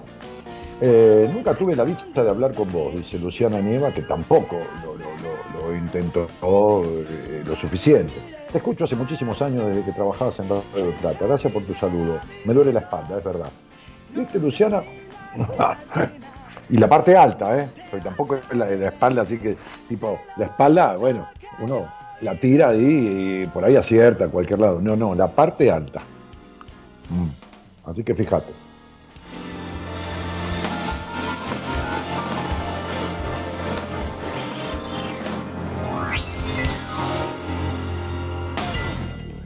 Y Anabela Velázquez, Ana querida, ¿cómo te va? Desde Punta Alta, dice buenas devoluciones, Anabela. Desde Punta Alta, del mismo lugar donde es Silvina. ¿Eh? Anabela Velázquez. Eh, ¿Y qué más? ¿Y qué más? Pero vos sos pintón, dice Dani, perdón, Gaby, que te piropeo tu esposo. Cuidate, Gaby no le molesta con nada. Te imaginas que si le molestara a Gabriela, las cosas que lee, a veces. ¿Eh? Sí que es pintón, dice allá, pega el grito. Eh, si le a Gabriela las cosas que lee, porque ella tiene un equipo que maneja las redes, así que a veces contestan en mi Instagram, contestan ellas. Vamos a decir, ella. Este, así que ve las cosas que dicen, ¿no? Este, no pasa nada. ¿Qué pinta tendría tu papá con el uniforme? Dice Cristina. No, olvídate, me de una facha de aquellas. Era tipo galán de Hollywood, el viejo en sus años, con el bigote finito muy pintón. Este, buenas noches, Dani. Un gusto escucharte. Gracias porque de a poco voy transformando cosas que para bien, a pesar un poco más en mí. Gracias por que para bien. A ver, no entendí. A ver si por ahí te salió mal. Un gusto escucharte. Gracias porque de a poco voy transformando cosas para bien. Ah, ahí está, muy bien. Era yo el que entendí mal. Eh, a, pensar un poco más en mí. Muy bien, gracias por existir, genio. Bueno, Moni, me alegro muchísimo. Besos sanjuaninos, dice Sabrina Iñón. Bueno, besos porteños de acá. ¿eh? San Juanina, divina provincia. Este, Julieta León dice saludos desde Rosario. Muy bien, Juli, gracias. Saludos desde aquí. Marcela Martínez Nial Prit Kaur. Ah, la mierda por favor, es nueva acá, rindamos honores a semejante cantidad de apellido, ¿viste? Este, Dani, saludos desde la Quiaca. Mira vos, Marcela Martínez Nial Prit Kaur. ¿Ese es tu apellido?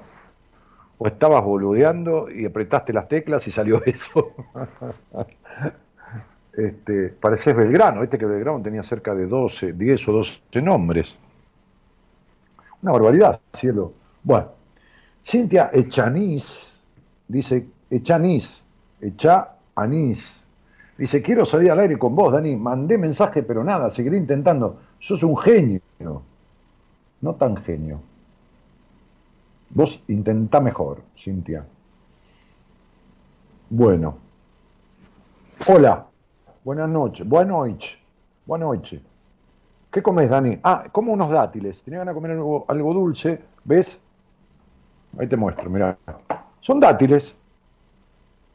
Viste que son dátiles en general hay aquí en Argentina, pero también vienen de Egipto, creo. Egipto o Grecia, no, egipcios, sí. Pero nada, no, no son caros, ¿eh? No son caros. Este, eso, me parece que vale más un kilo de asado que un kilo de dátiles. Bueno, eh, eso comía. Qué rico, me diste ganas de comer algo, Dani, dice Cristina. Bueno, come. Hola, buenas noches. ¿Quién está por ahí? Hola, ¿cómo estás? Andrea, la del descalificador. ¿Cómo estás? Buenas Ay, Andrea, de, Tucumán. Sí, es mi nombre hindú, dice Marcela Martínez Nial Prit Kaur. Ah, mirá, qué nombrazo.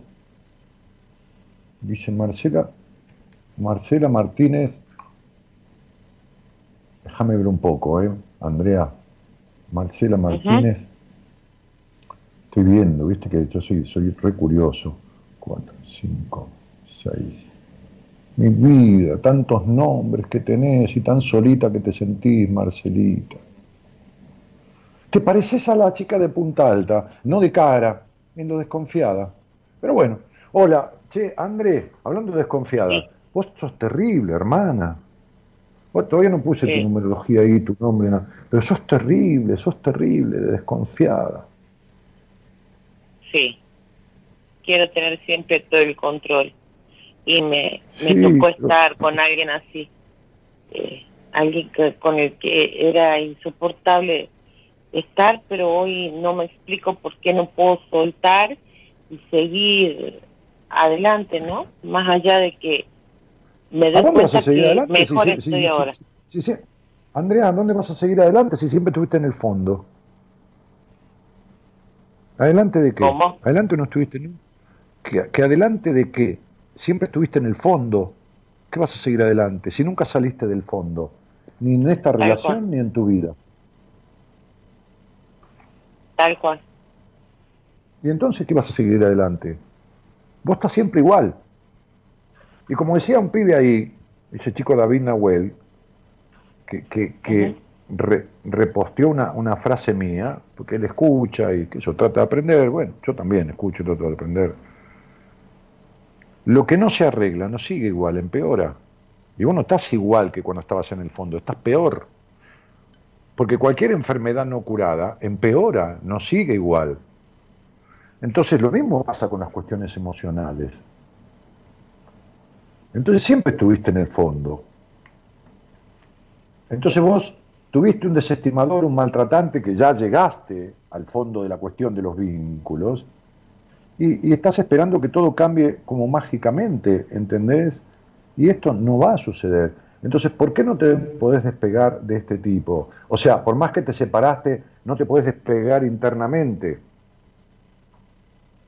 Sí. Vos es el tipo que sentís... Hola, ¿me escuchás? Hola, sí, sí, te escucho. Vos es de, tu vida, es el hombre que sentís que más te abandonó, más te dejó de lado. No digo que se iba, que se iba, que que menos protección, que menos acompañada te sentiste, más maltratada? Sí. Bueno. Sí. Y, pero eh. vos, ¿cuánto, hace, ¿cuánto hace escuchás mi programa? Mira, yo comencé a escucharte cuando eh, estabas, creo que por ahí de Radio El Plata, algo del 2008 o 2009, donde me, me enviaste un libro que era Buenas Compañías, que tenía un CD. Eh, y nunca, yo, nunca yo te lo hablar con vos. No, te lo había enviado la ah, producción. bueno, tu producción.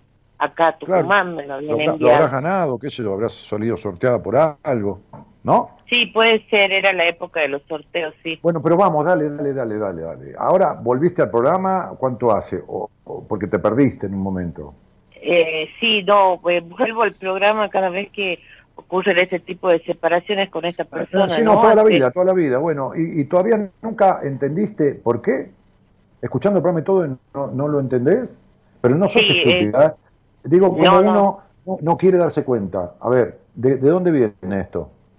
Y, y viene de, mi papá, en realidad. Sí, absolutamente. Me sentía abandonada con él.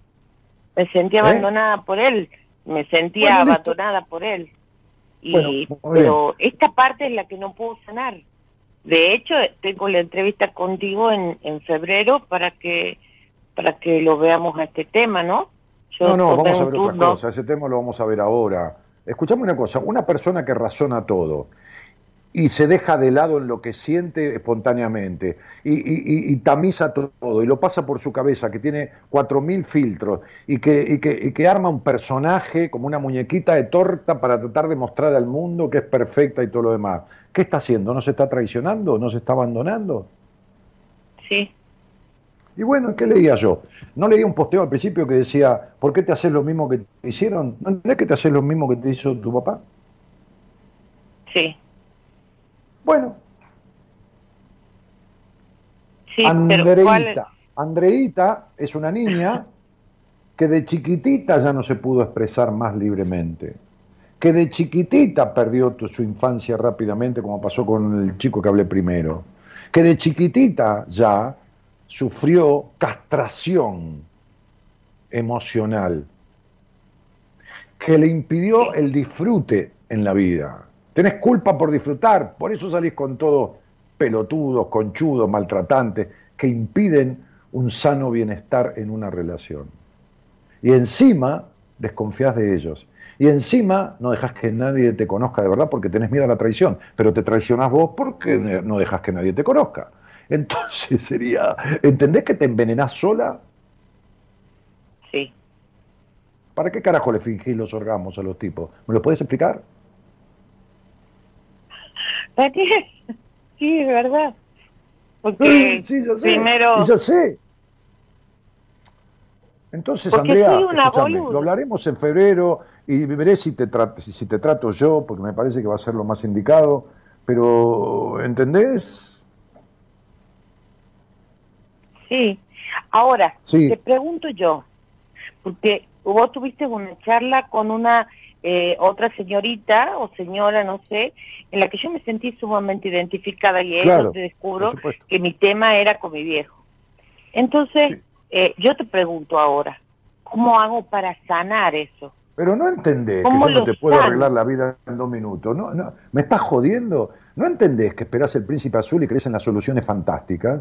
¿Cómo carajo yo te voy a explicar ahora cómo hago para arreglar una cosa que necesito tres o cuatro meses mínimo? ¿No ves que la otra estuvo en terapia un año y está dada vuelta como un par de media, no entiende una mierda? Y hace un año que está en terapia. Sí. Yo la bueno, agarro mi tres primera meses. terapia. Yo la agarro Mi tres primera meses terapia y serías vos. me dejas hablar, hermana. Muy bueno. No, porque eh, sos una mujer grande, me escuchaste 40 años, entonces estás al pedo como teta de monja. Mm. ¿Y cómo hago para arreglar esto? ¿Y cómo? Pero boluda, tenés una historia de vida, no es tu, no, no es tu papá, es la infeliz de tu mamá, son los prejuicios que tenés, la culpa en la sexualidad, no te escucho nadie, sos intolerante, crees que todo el mundo sea como vos querés que sea y vos no te dejás ser. ¿Entendés? Entonces, tenés 78, 78 cosas, ¿cómo, lo arreglo? ¿Pero qué querés que te dé la pastilla mágica? Si vos fueras nueva, yo te explico esto amorosamente, pero ya estás grandota, ya me escuchaste 14 años. Entonces sería, no preguntes boludeces. Entendé que estás desubicada en la vida y seguís buscando tipos y seguís fingiendo orgasmos. Entonces no te das cuenta que está todo mal en tu vida, amor mío. ¿No te das cuenta que sos demandante como una niña con los hombres y caprichosa y discutidora? ¿Lo sabés eso también o no lo sabés? Sí. ¿Y entonces qué querés? O sea, sería, tenés tos convulsas, sarampión, papera, COVID, algún tumorcito, diarrea y, y- y se te cae el pelo. Y dice, che, ¿cómo lo arreglo, Dani? Le decís al médico, ¿y cómo lo arreglo, doctor? Me dice, ¿me estás jodiendo? Demasiado que se lo descubro, te dice el médico, en, en 15 minutos. Necesitamos, tiene un quilombo, no como el del gobierno, pero tiene un quilombo. Sí. Y bueno, entonces no hay pastilla mágica. Voy a la pastilla mágica, yo soy millonario. ¿Te imaginas la gente que me tiene confianza a mí? Miles de personas en el mundo. Le mandamos la pastilla mágica por carta, le cobramos un poquito. 200, 300 dólares, 400. 3.000, 4.000 personas son 2 millones de dólares. Listo, ya está, me hice millonario. Si yo le podría decir a cada uno cómo lo arregla. Yo agarro y te digo, mira, Marita te va a cobrar este, 500 dólares, eh, le pagas 50 dólares por mes, o, o 30, y yo te doy la solución ya. Y vos te tirás de cabeza y decís que sí. Pero yo no soy un estafador. Entonces sería negra. ¿Entendés? No tenés las siete plagas de Egipto, pero tenés cinco. Bueno, te lo juro que se arregla, te lo juro. ¿Sabes cuánto tardamos? Tres, cuatro meses, cinco. Me tenés que dar, me tenés que dar lo que no le diste a nadie en tu vida, ¿eh? Que no es la cola, es la cabeza. A nadie Sí, ya lo sé. A nadie. Sí, ya lo sé. Por eso te lo aclaro. No estás hablando con cualquier boludo, estás hablando conmigo. Entonces, sería, hay poca gente en el mundo que pueda hacer esto. Como hay poca gente que puede hacer otras cosas que otros hacen y que yo no sé hacer. Pero esto que yo hago, hay poca gente en el mundo que puede hacerlo. Descubrir todo lo que se me cante en las bolas en 10 minutos de conversación de un ser humano, con la complejidad que tiene, hay poca gente que lo haga. Pero te lo juro por Dios, te lo doy mi palabra de honor. Yo que conozco el sufrimiento mental, yo que conozco lo que son las fobias, los pánicos, las, paranoias de enfermedades, yo que viví todo eso, te lo juro por Dios, por la memoria de mis padres, que si yo tuviera la solución, ahora, te diría, qué sé yo, metete un palo en la oreja, te lo doy, te lo regalo, me importa tres carajos, ¿entendés esto? Sí. No desconfíes de mí, nunca lo hagas porque jamás te tendría un puto solo día más en terapia para sacarte un puto centavo. Entonces no tengo la solución, sé cómo se logra, pero no te la puedo dar, porque es un proceso paso a paso que va evolucionando en cada paso y de acuerdo a cómo vos respondas el primer paso, yo veré cuál es el segundo y de acuerdo a cómo respondas el segundo, veré cuál es el tercero y después tengo que tratar tu cuerpo, te tengo que enseñar a tener un pleno orgasmo, que tus pechos sientan como nunca sintieron. Yo sé todo lo que te pasa. ¿Y cómo querés que te diga cómo se arregla? ¿Ahora lo entendiste? Ahora lo entendí. ¿Y cómo no te voy a cagar a pedo? Porque te tengo que despertar. Sí. Te juro que qué. Tal cual. Estoy esperando ansiosísima la entrevista. Bueno, tranquila, todo llega en la vida. Si tenemos tiempo y nos damos la oportunidad, lo vamos a conseguir. Bueno, entonces en la entrevista, por supuesto, yo ya no voy a hablar como hablé acá. Yo ya voy a, viste, peinar fino, o sea, hasta el más mínimo detalle. Vamos a hablar, vamos a descubrir y te voy a preguntar y me vas a contestar todo tal cual. Y de ahí yo delineo un tipo de proceso que va a ser básicamente lo que yo hago, pero ajustado a tu persona, porque nadie es igual que nadie. Y lo empezamos a transitar. Y yo voy torciendo el timón para la derecha o para la izquierda, de acuerdo a lo que vos te vayas pasando con cada paso de ese proceso. ¿Lo entendiste? ¿Lo entendí? ¿Viste que Silvina eh, hace, eh, hace un año que está en terapia? Sí. Bueno, vos haces lo que yo te digo, me seguís y me das esa puta cabeza cerrada, cerrada por desconfiada, no por estúpida que tenés, y en tres meses o cuatro te vas, como nada, listo, chao, hasta luego. Bueno, por eso es Dani. Sí, por eso es, Dani, que no le entrego la cabeza a nadie. Ya lo sé que no entrego la cabeza a nadie, por eso te tengo que decir todo yo para que te des cuenta que ni lo preciso. Después entraremos en detalle, pero en las grandes cosas que son tus afectaciones, yo ya sé quién sos. Me sobra paño. Entonces digo, ya está. Después vamos a precisar todo, a puntualizar todo. Y entonces te diré, bueno, negra, tal cosa, tal tarea, escribime dentro de 20, 30 días, ¿verdad? arrancamos, voy viviendo porque yo soy uno solo, ¿viste? Vos fijate que tenés turno para febrero, y bueno, yo ojalá pudiera atender a todo el mundo, pero no puedo. Y además tengo un equipo de la reputísima madre que lo parió. En tu caso, seguramente el proceso tuyo lo voy a iniciar yo. Y si hiciera falta, bueno, recurrimos a alguien, porque, porque todo es interactivo e interdisciplinario. Pero de movida, vos te agarro yo, porque a vos te desarmo yo y te armo yo en lo que estructuralmente vos precisás. Después me decís, che, Dani, cualquier cosa voy a decir, ¿eh? Eh, tengo problema con la alimentación. Ah, vela Gaby. Tengo problema con, con tal cuestión, con lo vocacional. Ah, vela a, a, a, a Pirula o a Pirulo. ¿Entendés? Sí. Pero del ostracismo en el que estás, de la histeria, del enojo con tu padre, que es el hombre de tu vida, porque no hay un hombre que te haya calentado como tu papá, porque estás más enojado con él que excitada con ningún hombre de tu vida, de ahí te tengo que sacar yo, no te saca nadie. ¿Entendiste? Sí. Entonces, como Entendido. mierda te voy a dar la solución, pedazo de yegua? No te puedo dar la solución. ¿Entendés el quilombo que tenés? Sí. Y con eso y todo te digo que entre cuatro meses lo arreglamos. Mira cómo me cago de risa. Ay, Dios quiere. Una. Tiene que ser así. No hay Dios quiera. Dios siempre quiere. ¿Quién es Dios? ¿Qué es un hijo de puta? Dice, no, yo no quiero que esta Andrea va a ser una hija de puta sufrida toda la vida. Dios siempre quiere. La que tenés que querer sos vos. Así es. Porque si no, Yo Dios sería quiero. hijo de puta. ¿Entendés? Dios no quiere. La gente dice, bueno, Dios no quiso, pero anda a cagar, que no va a querer Dios. La gente se quiere conformar con cualquier pelotudez, en vez de asumir la responsabilidad de lo que le pasa. ¿Te puedo pedir un favor? Sí. Empecemos la cuarentena. Comencemos. Esto significa, se acabó.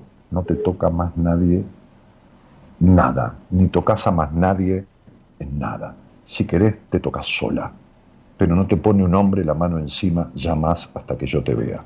¿Entendiste? Porque estás estropeando cada vez más tu energía, la estás haciendo mierda. Ok. No te toca nadie. ¿Entendiste? No sos más la muñeca inflable de nadie. Agarrá y jugá al pool con las bolas. Nada más. Con las bolas de pool. No juegues otra cosa. Sí. Y no te toca a nadie. Y no tocas a ningún tipo. ¿Entendiste? Anda a yoga, anda a bailar salsa, anda a la reputa madre que lo parió. Pero que no te toque nadie. Cuando te encuentre, te quiero virgen. Y no rompa más la bola. Ok. Hasta luego. Chao. Un beso. Un beso. Chao.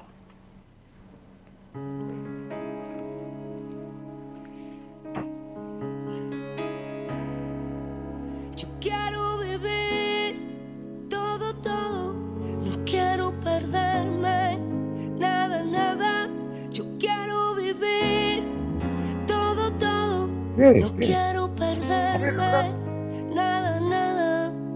Gaby. Ay, no me dejes perderme y entre las ramas. Ay, ya no puedo, no puedo perder mi alma. Yo quiero vivir todo, todo. No quiero perderme nada, nada. Yo quiero vivir todo, todo. ¿Eh? No quiero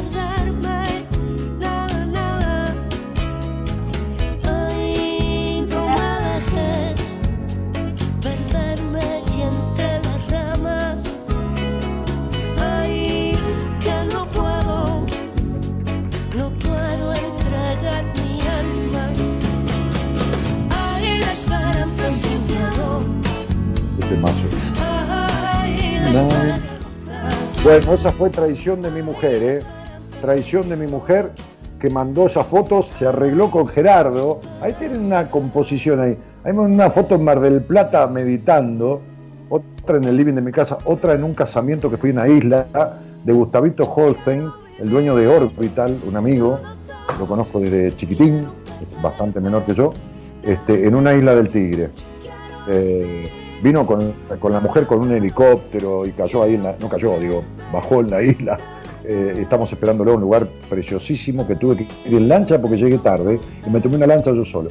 Y después estaba en una estancia este, este, por allá por Tandil y esa foto así desnudo, que tengo una foto pornográfica, no, que estoy con el pelo canoso como mirando hacia el sudeste, eh, no la que estoy en el mar, esa es una estancia divina, espectacular. Este, estoy gordo en esa. No rompa las pelotas. Tengo 3, 4 kilos de más, no jodás, Gerardo. Este, eh, así que bueno, esas son las fotos. Eh, bueno, qué charlita que tuvimos con Andreita, ¿eh? Le di para que tengan, pero ya está brava, Andrea, che, hay que sacudirla para que tiene 42 años, vieja. 42 años de la vida era, este, en cierta manera, en, cierto aspecto, perdido. Entonces, nada. Genial, Gaby, hermosas fotos de tu bombón asesino. Te Modelo de pasarela. Mirá, Gabriel, cuando yo era chico, tenía 18 años, 19, 20, 21, claro, tenía una altura y tenía, por supuesto, a ver, 20 kilos menos. No, 20 no, pero sí, estoy en 96, ponele 12, 13 kilos menos. Y pasaba ropa, loco, desfilaba, pero por la altura, ¿entendés? Por la altura. La altura me ayudaba mucho, metro 95, 96 llegué en algún momento. Entonces hice algunos desfiles de ropa. Empecé en Pinar de Rocha, cuando Pinar de Rocha era un lujo. Yo tenía 18 años.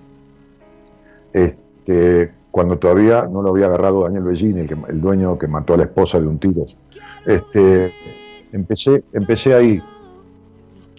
Y, después, este, eh, bueno, después hice algunos desfiles ya más, más con gente del ambiente de modelo. el gusto de desfilar con Juan Carlos Iglesias, que era un tipo, un morocho ojos, comisario de a bordo de Líneas Argentinas, que era un modelo muy prestigioso, este, y con María Amelia Ramírez, que fue una misa argentina. Pasé ropa ahí hasta los 21, 22, por ahí. Bueno, vamos.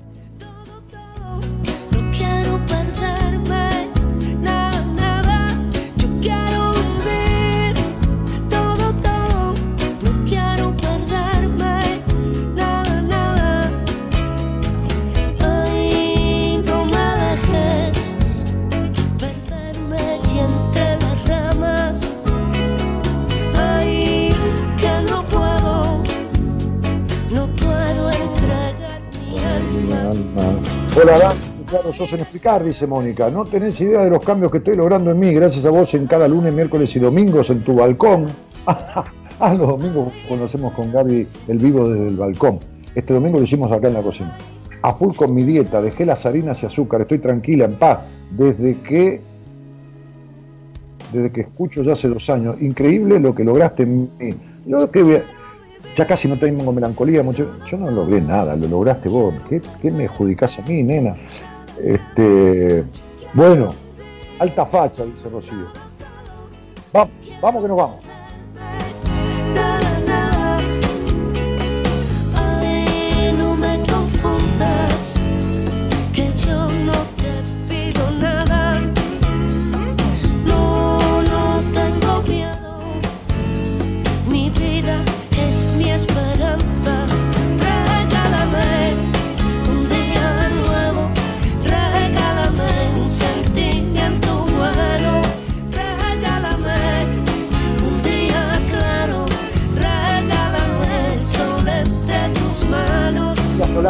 Solange Ariño, que se siente Solange, muy adentro, Solange, se siente solita, mi amor.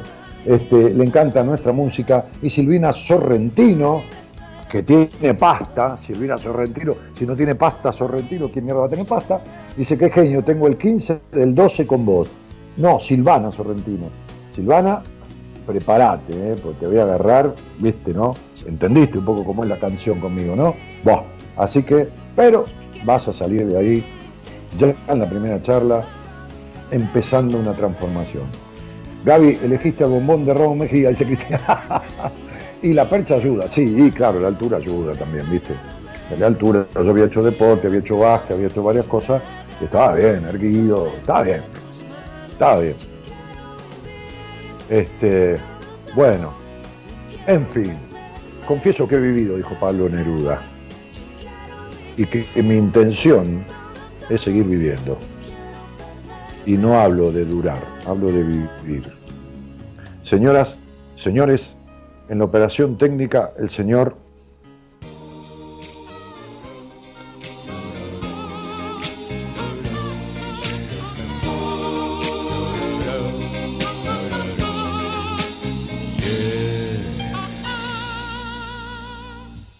La ex señorita no ha decidido qué hacer.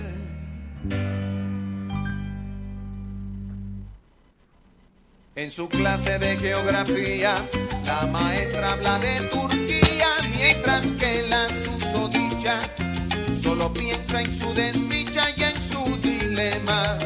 Ay, qué problema. En casa el novio El señor Gerardo Subirana, que opera técnicamente y musicaliza este programa. Y aunque él otra solución prefiere, no llega a esa decisión, porque esperar es mejor, a ver si la regla viene.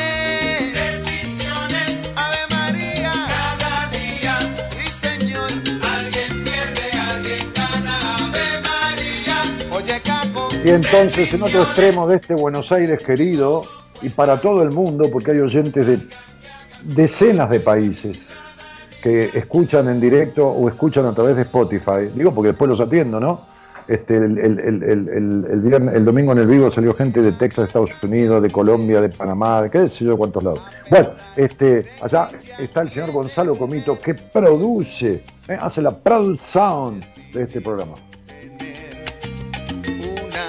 Aventura a lo Casanova y le ha propuesto a una vecina que es casada de la manera más vulgar y descarada que cuando su marido al trabajo se haya ido lo llame para él ser su enamorado.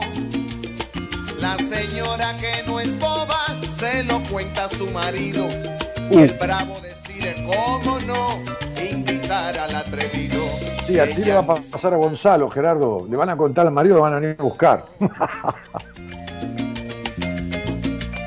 Y el vecino sale todo perfumado con ropa limpia que su esposa le ha planchado y trae una flor que se encontró en el tendedero. Dígalo, love story.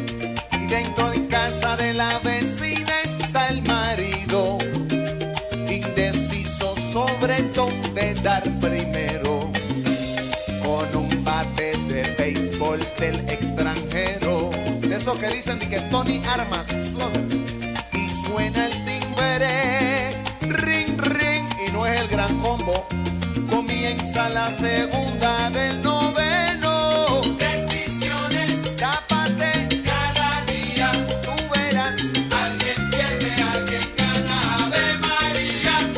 Así dice la canción, decisiones cada día, alguien pierde, alguien gana, Ave María. Y entonces no reces.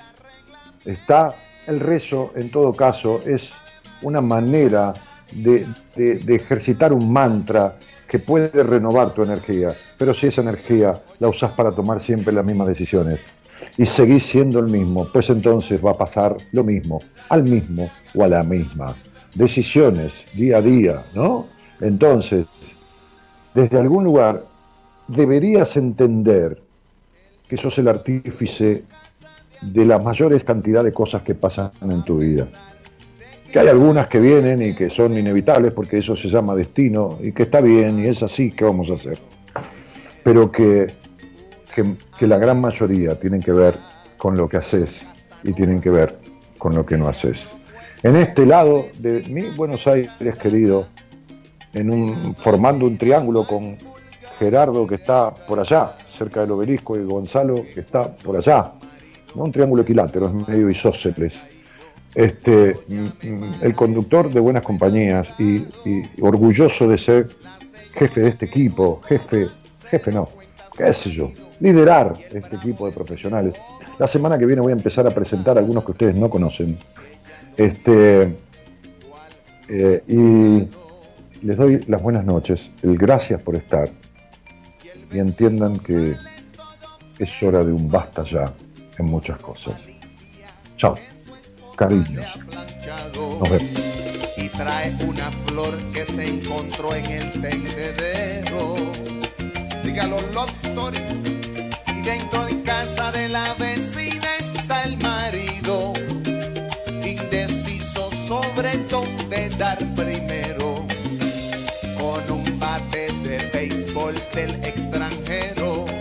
dicen de que Tony Armas, y suena el timbre, ring, ring, y no es el gran combo. Comienza la segunda del noveno.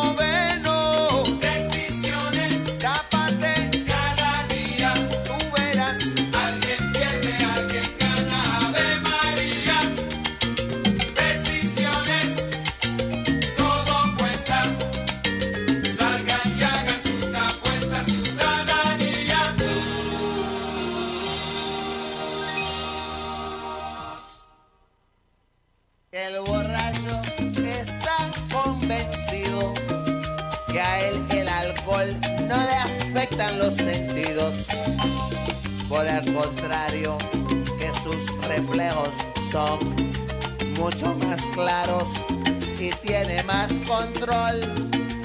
Por eso hunde el bien el acelerador y sube el volumen de la radio para sentirse mejor, bien chévere. Y cuando la luz cambia amarilla, la rueda del carro chilla y el tipo se crea un James Bond.